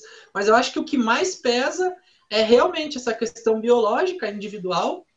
Eu, talvez nunca tenham visto o pai correr, porque ele está sempre caminhando. Mas se tu olhar o pai correndo e olhar o correndo, é a diferença é o peso e a idade, digamos assim, sabe? Porque é muito parecido. Então, acho que essa questão biológica influencia bastante, até porque uh, O Kurtz, por exemplo, é um cara que corre fácil também, que corre também, leve. Também trotando, é bonito de ver correndo. Exatamente. Então, eu acho que tem muitas coisas que tu melhora. Uh, por exemplo, tu faz muito educativo de corrida. Eu fiz, hum. nossa, vocês não têm noção da quantidade de skipping, ampersand, de trabalhinho de coordenação eu já fiz nessa vida. Então tem muita coisa que sim, você pode corrigir, pode melhorar, principalmente se for algo muito gritante, assim, sabe? Algo que atrapalha até a, a, nessa questão de economia de energia e tal. Mas, né, para resumir, como é um assunto muito complexo falar de mecânica, economia de energia, eu acho que a genética influencia muito, influencia bastante, sabe? E que se a gente for parar e pegar o problema, eu vi há pouco tempo o Paulinho, grande amigo meu, mandar um abraço pro Paulinho também, Paulinho Stone, que é sobrinho do Florenal, a gente conversa muito e conversa muito sobre esporte, sobre atletismo. A gente todo dia manda um stories do fulano bateu recorde americano tal, e biomecânica, economia de energia. Há pouco tempo, ontem, ontem a gente estava falando sobre isso. Ele me mandou um vídeo que tinha uma fisioterapeuta falando sobre essas questões. Uh, e ela falava sobre uma questão cognitiva, eu não lembro o nome do termo agora, vou ficar devendo para vocês. Mas como o pessoal está sempre acostumado a ver a galera do alto nível, ou a os pessoal que ganha, digamos assim, Kipchoge, Bekele, tá sempre acostumado a ver aquela galera correr, acha que todo mundo da elite, digamos assim, corre do mesmo jeito. Mas falando sobre mecânica, o próprio Vini, o Vini é um cara que tu olha para ele, ele, ele, ele corre com uma mecânica pesada, mas tenta colar nele e correr a 3 por mil nessa fase. Então, às vezes a mecânica é algo que não influencia tanto assim, sabe? Sim. Eu vejo muito cara rodando assim por mil, digamos assim, fácil, que é o 100% dele. Então acho que muito vem dessa questão biológica. Eu sou o xerox do pai correndo, sabe? Para resumir. E sim, ah, o que a gente pode corrigir, a gente corrige. Eu fiz muito skipping, fiz muito trabalho de coordenação, sabe? Durante a minha vida inteira. O Jardelino também é um cara que evoluiu muito nesse sentido, com trabalho de coordenação. Até se o cara que eu mais vi evoluir com esses trabalhinhos de coordenação foi o próprio Jardim. Uhum. Sabe? A gente tem vídeos antigos correndo e tu filmar, pegar filmagens agora mais recentes, tu vê que mudou, não vou dizer da água pro vinho, assim, mas é Sim. é quase isso, tu sabe?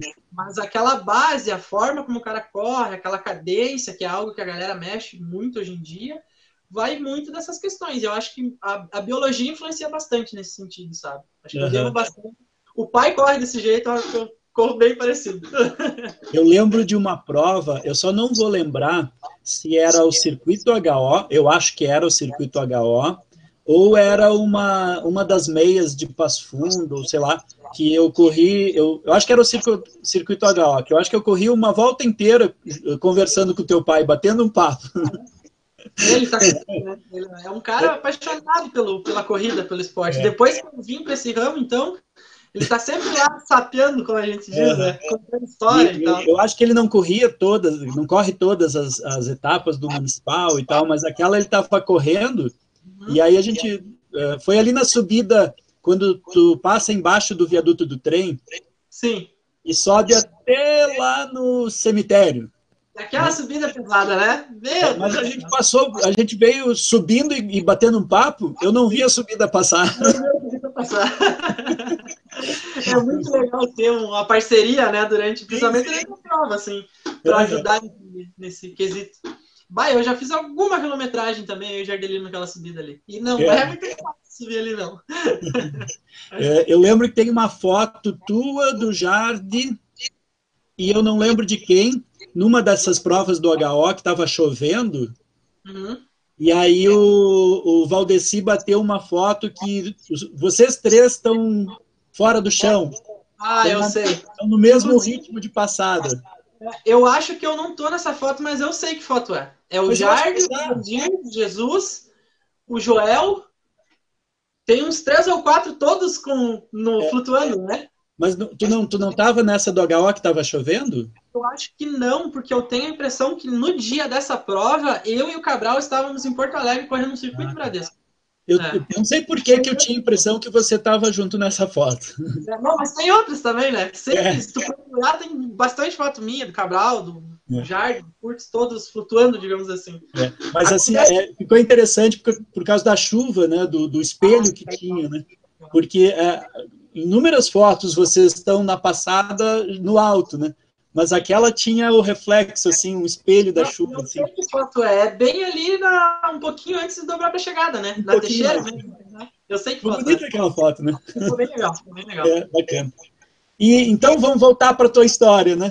Sim. Me conta um pouco mais, então, dessas tuas expectativas. Por exemplo, tu fizeste o circuito caixa, tu ganhaste a prova, que outras provas assim tu tens para contar para gente que são bem legais, bem emocionantes? Por exemplo, eu sempre pergunto qual foi a tua prova mais emocionante. Não necessariamente o teu melhor tempo foi o mais emocionante, né?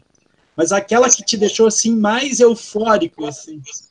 É, como eu estava te dizendo, talvez eu já tenha respondido essa pergunta. É, pois é.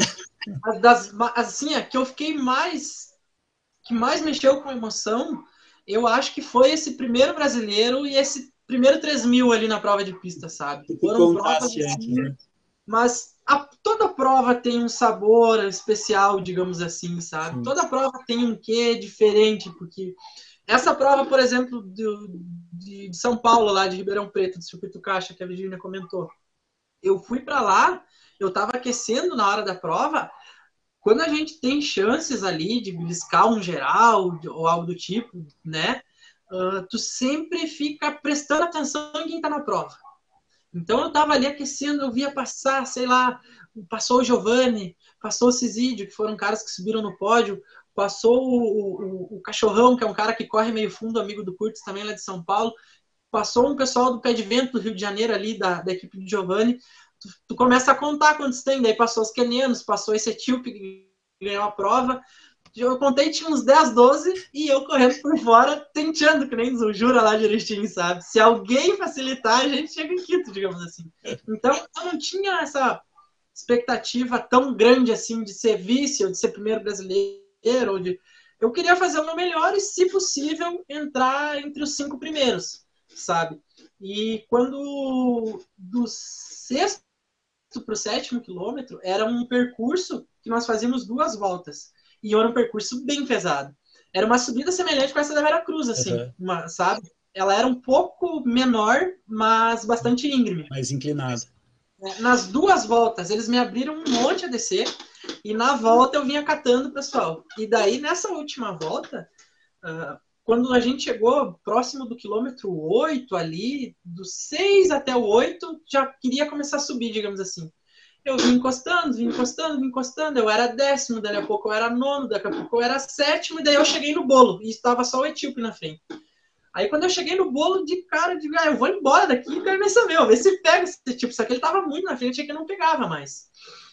Aí a história engraçada dessa prova foi que primeiro eu não acreditava. Tudo bem, eu lembro que na época o Giovanni vinha voltando de lesão, só que 15 dias depois ele correu Porto Alegre e correu 29 e 11, que ele ganhou a prova em Porto Alegre, sabe? Então, a gente se, se destoa muito, se destaca muito em percursos pesados. Alpestre, sim, sim. por exemplo. Eu lembro que eu não treinava e eu entrei numa prova lá em Alpestre e, e competi parelho com uma gurizada que já tinha pelo menos um ano de treino, sabe?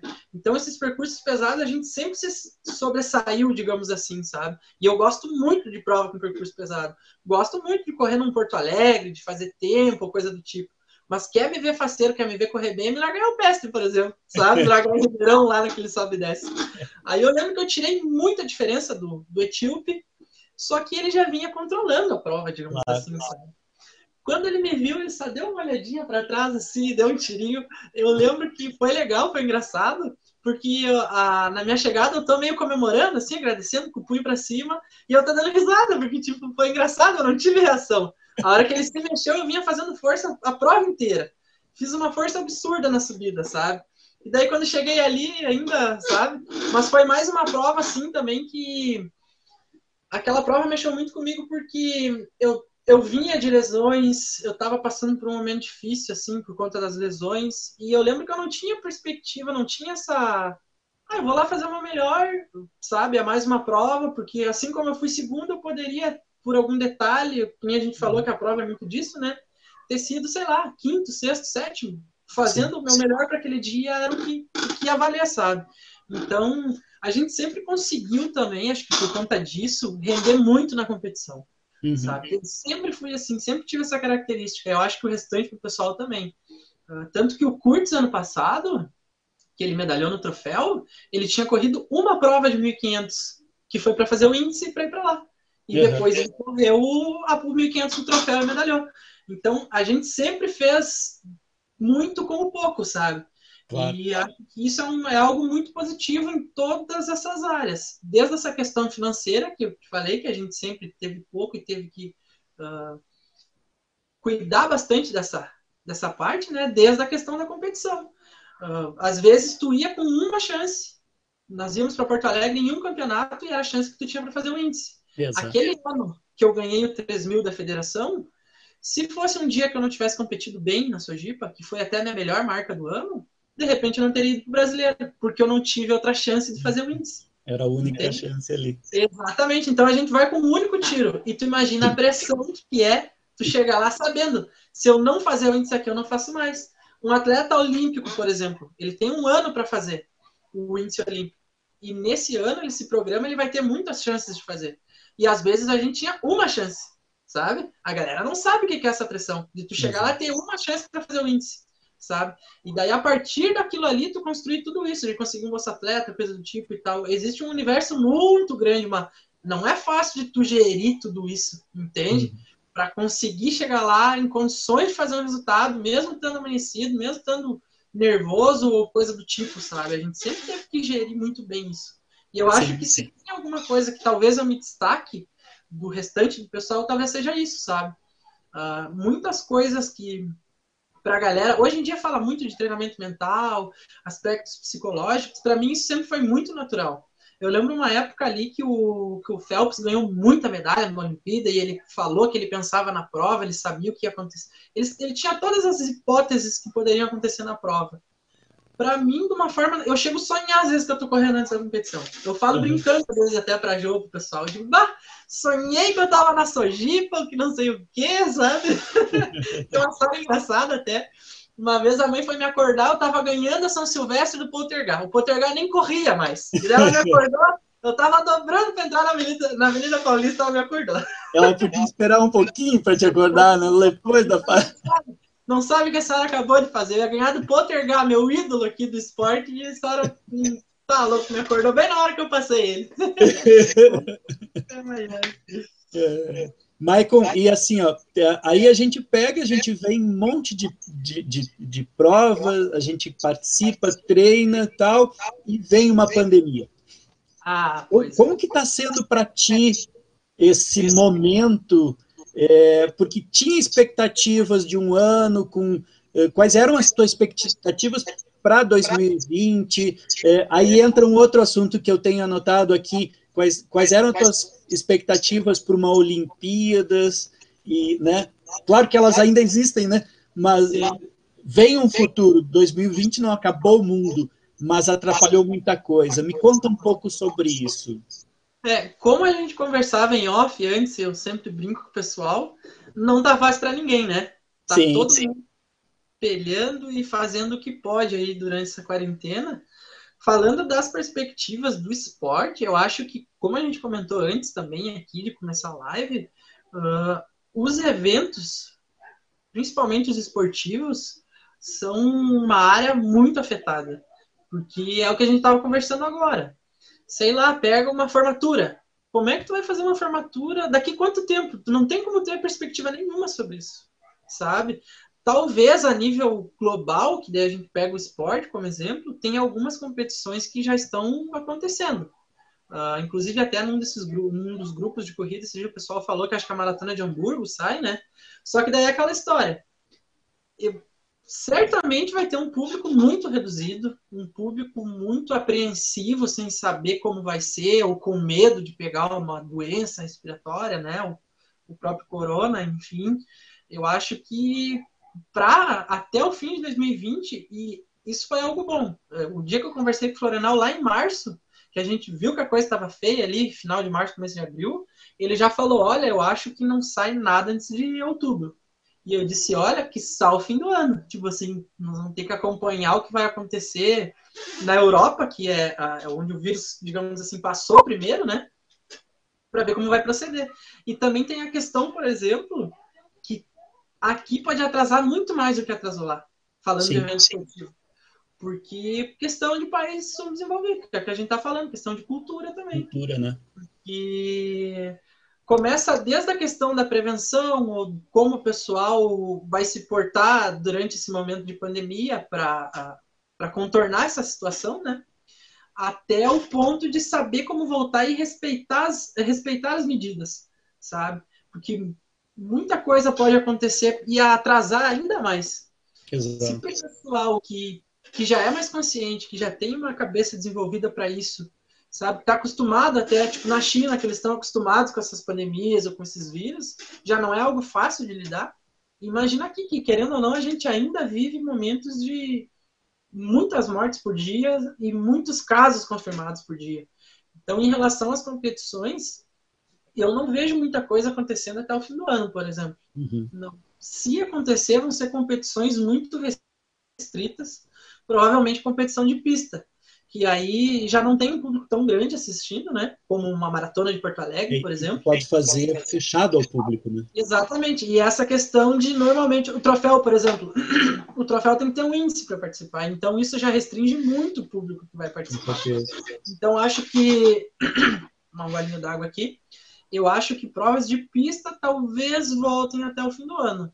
Uhum. Mas provas de rua, que é o que mais nos ajuda, que é onde entra um retorno financeiro maior, digamos assim, acho que não, não sai nada até o ano. Aí uhum. dificulta bastante, né? Dificulta bastante. E, e as tuas perspectivas antes de iniciar tudo isso, quais eram para o ano? As tuas provas-alvos, teus objetivos?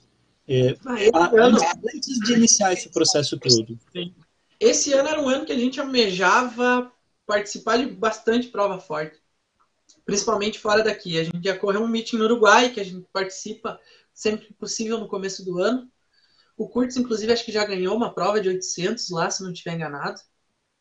800 e 1500, algo do tipo assim, já medalhou lá na, nessa, nesse meeting, uma prova bem forte, que é onde o Florenal fala que ele baixou, ele correu 14,54, se não me engano. Primeira vez que ele baixou de 15.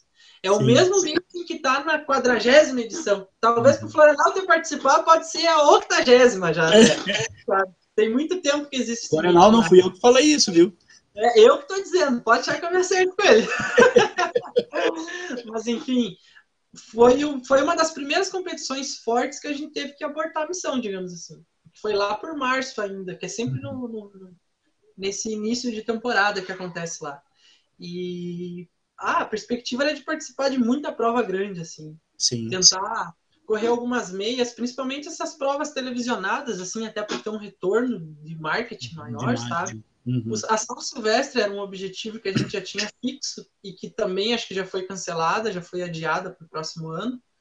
Um, a Olimpíada era algo, a desse ano em específico, era algo bem distante ainda, por conta do que vem acontecendo nessa reformulação da antiga IAAF, agora World Athletics, né? Uhum.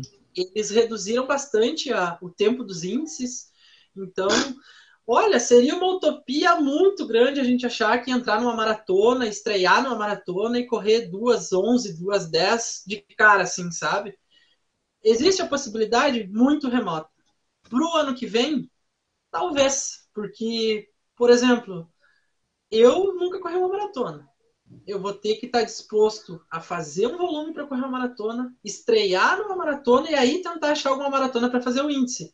Uh, seja na Europa, seja onde for, porque é muito difícil fazer um índice, por exemplo, que é o que a gente estava comentando em Porto Alegre. Em Porto Alegre é uma prova que é um percurso bom, etc. e tal, mas quem vai lá no dia vai para ganhar a prova. Dificilmente vai para fazer uma marca muito boa, embora o percurso seja bom, por conta de não ter esse esse esse grupo grande de atletas que vão correr com aquele objetivo, sabe? Uhum. Então, nesse momento também acaba surgindo aquela dificuldade de poder correr provas mais fortes, sabe? Então, claro.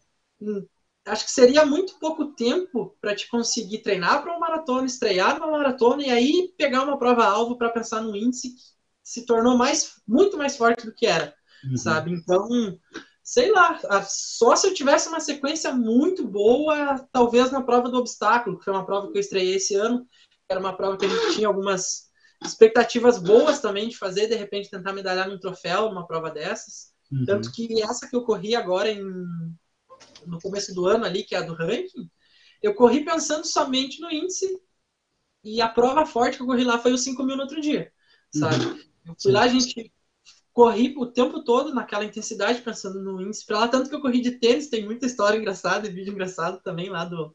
Eu molhava o pé e saía patinando na pista, sabe? Eu não corri nem de sapato de prego lá, sapatilha. Porque eu fui somente para sentir a prova mesmo. Uhum. Eu não tinha treinado de sapatilha, então não valia a pena chegar lá de sapatilha e daqui a pouco gerar uma contratura ou algo do tipo, porque eu tinha a prova dos 5 mil no outro dia, né? Eu não podia uhum. jogar os 5 mil fora, digamos assim. Uhum. Então eu estava pensando em talvez fazer essa transição, de em vez de correr os 5 e o 10, correr os 5 e o obstáculo. Talvez de vez em quando correr o 1.500, pensando no obstáculo também. E que a gente teve que meio que repensar, sabe? Uhum. Então, existem essas possibilidades de daqui a pouco migrar para uma maratona ou focar no obstáculo sabe? Mas vai depender muito do que acontecer nos próximos meses. Com essa certeza. quarentena acaba nos deixando de mãos atadas, né? É, e, até, e até se as Olimpíadas vão acontecer. Mas essa, eu ainda acho que não é algo palpável assim a informação, sabe? Tu é. vai ter que esperar no mínimo 2021 iniciar para ter uma perspectiva, sabe? Ah, não, o vírus regrediu, surgiu uma vacina, enfim, algo vai ter que acontecer até lá para que as coisas voltem ao normal, sabe? Acho que o mais preocupante de tudo é isso ainda. Exato. Sabe?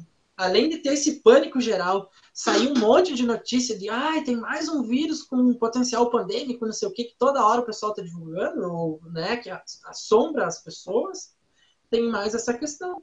De... Exato. E o próprio corona quando que surge uma vacina? A azitromicina ajuda mesmo, sabe? Então, tá todo mundo meio perdido ainda. Acho que é, até... É tudo uma incerteza, né? Exatamente. Até surgir algo que realmente seja um protocolo de tratamento que, que seja eficaz nisso, não tem como a gente prever uhum. muita uhum. coisa.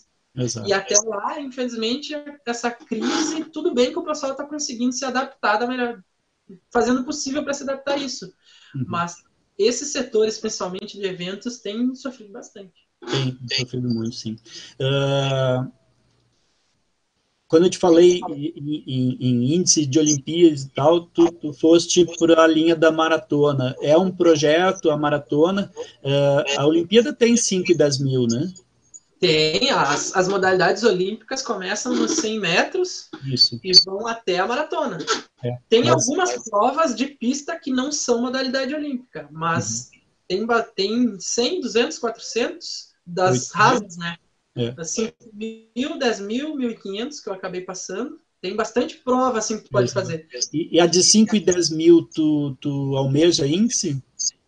Olha, se tu, por uma questão talvez até técnica, digamos assim, é muito mais fácil tu fazer o índice, era pelo menos até um tempo atrás, na maratona Uhum, ou no obstáculo, do que fazer no 5 e no 10. sim, porque muita gente procura o 5 e o 10. Também, e principalmente por questões, hum, vamos dizer assim, metodológicas. Ah, ah, isso também modificou bastante agora por causa da World Athletics, mas existia um índice mínimo de participação da IAAF, que é a World Athletics agora. E existia um índice mínimo de participação da Confederação Brasileira, que era muito, muito mais forte do que o da IAAF. Porque, por exemplo, a federação ela não quer levar um atleta para participar. Ela leva um atleta que já tem chance de fazer pelo menos final. Então, Uhum. isso acaba funilando ainda mais esse contexto, sabe? Com certeza. Então, para te conseguir fazer um. Para te ter uma noção, o índice olímpico e o índice mundial tem que bater o recorde sul-americano para poder participar um 5 mil. Entendeu? Então, Ótimo. o recorde sul-americano dura quanto tempo? É de 2006 de Marilson dos Santos. Então, vai ter que nascer um outro Marilson ou o Maikinho vai ter que fazer um resultado absurdo para chegar lá nos 5 mil, sabe? O, Maikinho vai ter que voltar, da, da- voltar do coronavírus voando. Mano, exatamente. Vai ter que Mas voltar. vai, a gente torce, Michael. É, não. Que Deus te ouça, que dê tudo certo, que eu consiga Vai. voar Vai com certeza. A Virgínia coloca aqui que a torcida dela é que tu migres para maratona.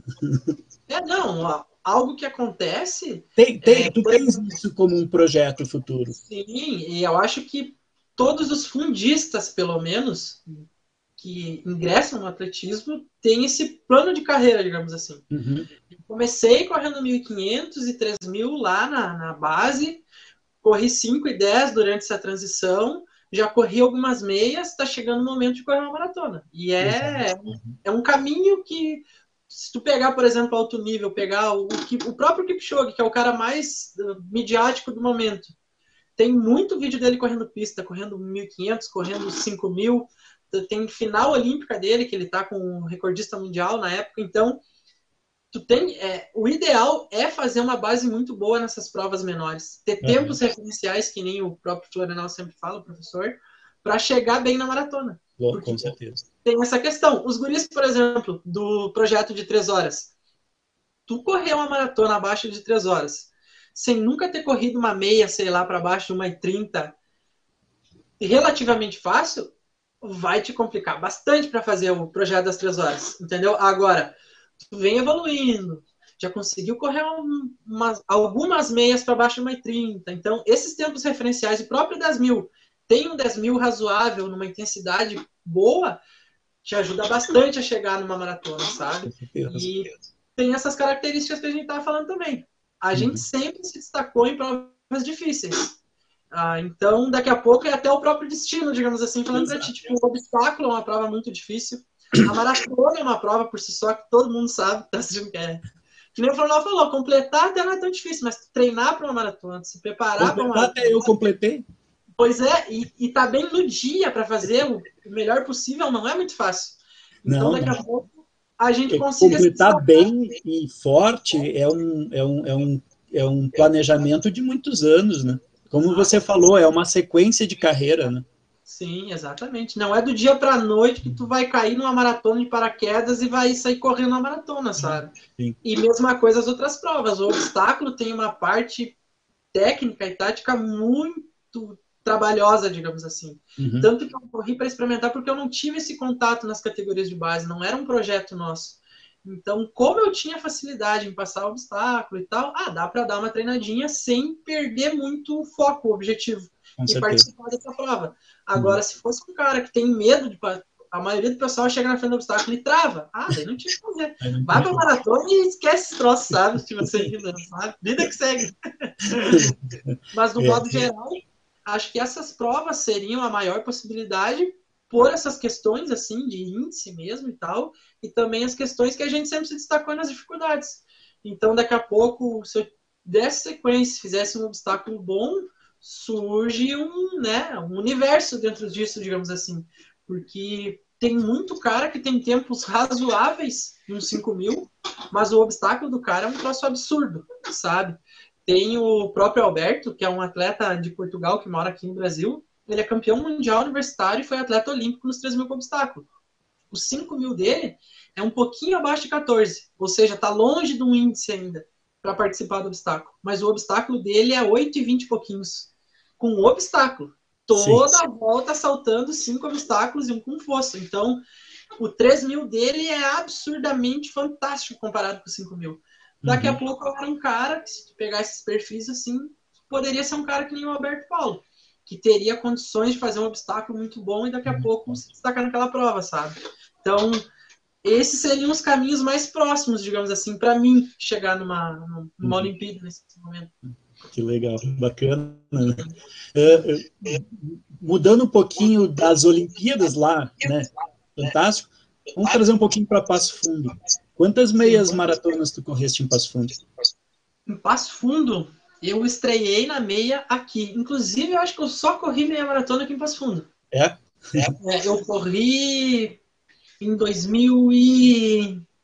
Em 2015 eu corri a rústica, que foi o, acho que o último ano que eu corri a rústica, porque eu ia correr o circuito Bradesco e o circuito Caixa em sequência. Então a gente preferiu não correr a meia naquele momento para estar bem para essas outras provas. Que inclusive o meu melhor 10 da rua é lá na, nessa, nessa, época. Uhum. Aí eu corri a meia em 2016, mas eu estava num processo de lesão, digamos assim. Eu já estava sentindo dores e com dificuldades para treinar, mas como a gente já estava e precisando de dinheiro e coisa do tipo e tudo mais, vamos para meia. Aí eu corri a meia. Em 2017 eu fiz a minha melhor marca na meia, aqui Uhum. Passo Fundo. Que eu, inclusive, não tinha distância oficial e tal, mas eu corri muito próximo do próprio Alberto, que é quem eu falava aqui, que foi quem ganhou as últimas meias aqui de Passo Fundo. Acho que desde 2015 ele é o vencedor da meia aqui de Passo Fundo. É um Uhum. atleta muito bom, inclusive. Deixo aqui também a minha saudação a ele, caso ele assista, nos assista ou esteja assistindo. É um grande atleta. E eu corri muito próximo dele e do Paulo, que é um atleta que já foi vice também da São Silvestre. Então, aquela foi a minha melhor meia e foi uma. Eu corri uma seis, alguma coisa, eu acho. Uma seis baixinho, mas faltou uns 400 metros. Então, coloca aí que eu ia correr umas sete alguma coisa na meia, sabe? Sim. Uhum. E uma meia pesada, né? Foi aquela É. que pegava a parte da Petrópolis lá, Da pegava um Petrópolis, percurso bem pesado. É. Eu acho que foram lá essas duas. Petrópolis, entrava lá no, no- na Rui Barbosa, voltava, voltava para o. Boqueirão, Foi bem pesado. E, pra, e aí que tá, nessas provas a gente acaba se destacando. destacando. né? Sabe? Aquele ano de 2017, eu não tinha conseguido correr muitas provas assim nesse ritmo com, a, com o Alberto, por exemplo, que é uma referência aqui no estado para nós, que é um atleta olímpico, sabe? E aquela meia, ah, incomodei bastante eles, assim, eu fui longe, assim, eles foram me despachar lá depois do 20, depois do 20 quilômetro, digamos assim, Uhum. sabe? E é uma prova muito legal. Muito, eu, a gente se destaca nessas distâncias maiores ou nessas provas difíceis, sabe? Sim. Então, é questão de tempo até eu chegar na maratona. Tá. Vamos torcer muito por isso, Michael. Muito, Aí muito. conto com a torcida de todo mundo, inclusive. Ah, com é. certeza. A torcida é sempre bem-vinda. E a gente deixa, eu atualmente deixo o canal Corre Professor aberto para que você faça a, a- a proposta de programa que você quiser aqui e, e que eu possa registrar esses momentos da, da- dessa, dessa tua sequência aí de, de, de, de carreira, né? Não, estamos juntos. É, pode deixar que a gente vai manter contato, sim. Vou lhe informar a, a, a minha estreia na maratona, minha evolução dentro das provas. Aí Ah, quero registrar tudo isso aí. Exatamente. E é história, né? Embora seja um momento difícil, quarentena, não tenha uma perspectiva muito boa para o futuro, sempre foi assim, de um jeito ou de outro. A gente sempre passou por dificuldades, sempre foi algo meio certo. É. Já teve anos em que eu me machuquei, já passei por outras dificuldades, tanto financeiras quanto psicológicas. Aquele, aquela dúvida do realmente vale a pena seguir, sabe? Tento me dedicar mais à minha profissão e menos à minha profissão atuando como profissional da área e menos como atleta, sabe? Surgem essas dúvidas. Uhum sempre tive essas dificuldades de digerir tudo isso, sabe? De conseguir lidar com tudo isso. Então, embora a quarentena seja difícil, ruim para todo mundo, é algo que eu meio que já estou adaptado, sabe? A essa incerteza, digamos assim. De, de, não saber o próximo passo, ou, sabe? Então. Mas é como você diz, tu gosta das provas difíceis e a tua vida também tu vence todas essas dificuldades. Essa vai ser mais uma vitória, né? Ah, muito fácil nunca foi, tipo assim, é, sabe? É. E, e, e, a gente, a gente, porque ela, como, como você falou antes no início, a pandemia tem sido difícil para quase todas as áreas, enfim, são raríssimas as áreas que se beneficiaram, claro que existe, mas que se beneficiaram disso, mas a gente vence essas dificuldades, né? Porque apesar também, apesar também de que temos um país que a nível cultural tem certas coisas que não são bacanas, a gente tem toda essa veia de, de brigar, vencer, ir atrás, acontecer. Né? O bom brasileiro não existe nunca. É, a gente fazer acontecer a coisa, né? Vamos vencer tudo isso, né? Com certeza, Michael. E a gente Não, vai e... sempre torcer por você, a tua carreira vai ser sempre fantástica. Não, e para concluir essa parte, do modo geral, falando de pandemia, historicamente o mundo já passou por muitos momentos difíceis e seguiu em frente, né? Ah, o que a gente espera, o que pelo menos eu espero, e acho que é um pensamento comum de todo mundo, é que alguma coisa mude. Ao menos essa questão social, essa questão de lidar melhor com o próximo, de ser realmente se colocar no lugar das pessoas e compreender, sabe? Ao menos isso eu espero que mude, que tenha essa disruptura, assim, que tenha essa melhora nesse contexto, sabe? Porque a gente viu muita né? coisa acontecer nesse tempo agora, né? Enfim. Que isso tudo nos ensine a ser pessoas muito melhores, né? Exatamente. Conosco e com, com os outros que nos rodeiam, né? Uhum, bem isso. É, que isso sirva muito de positivo. Maicon, é, a gente já está chegando em duas horas de papo. Eu até agora olhei aqui.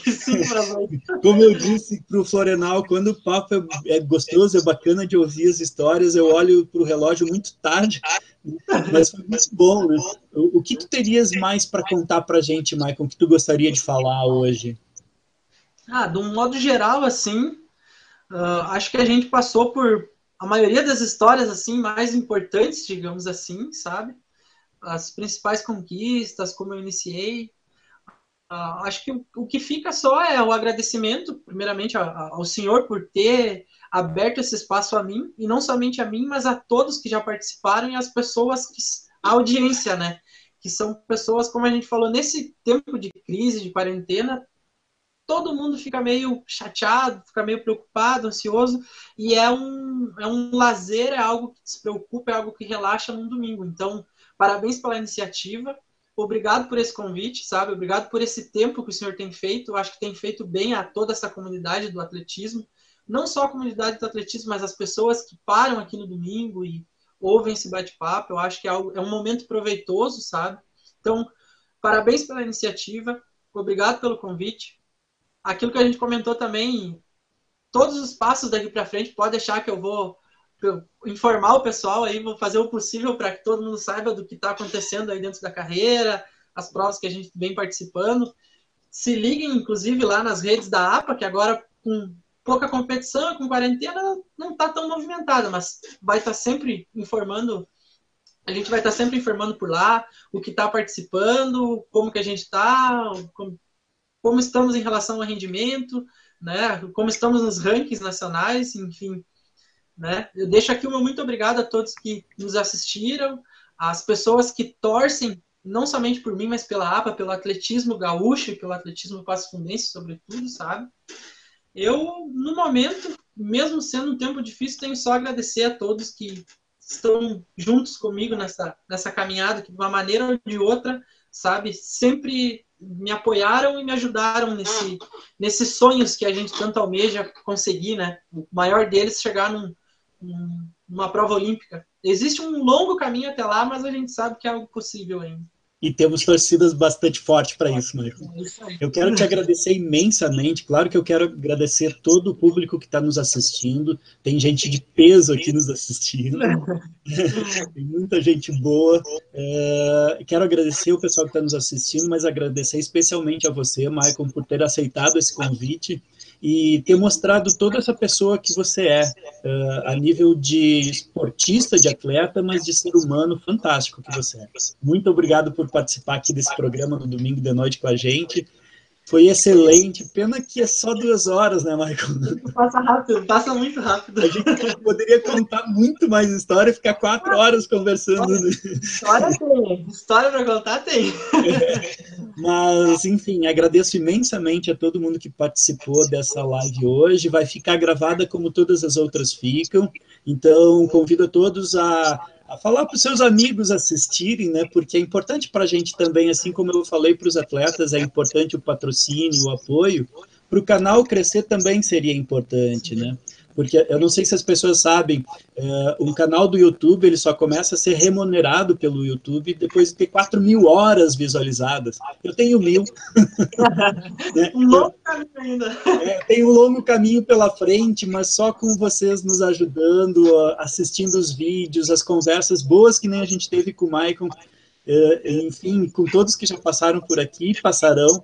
Agradeço imensamente a todos. Desejo a você, Maicon, um bom domingo, uma boa semana, um, um bom treinamento nesse ano para entrar 2021 com tudo, Maicon. Isso aí, exatamente. Desejo mesmo ao senhor e a todos que estão nos assistindo um ótimo domingo e, na medida do possível, um bom restante de ano e que as coisas melhorem para todos. Daqui para frente, tudo melhor, tudo de bom, né? Exatamente, essa é, essa é a nossa torcida. Então tá, muito obrigado, Michael, muito obrigado a todos. Corre, professor!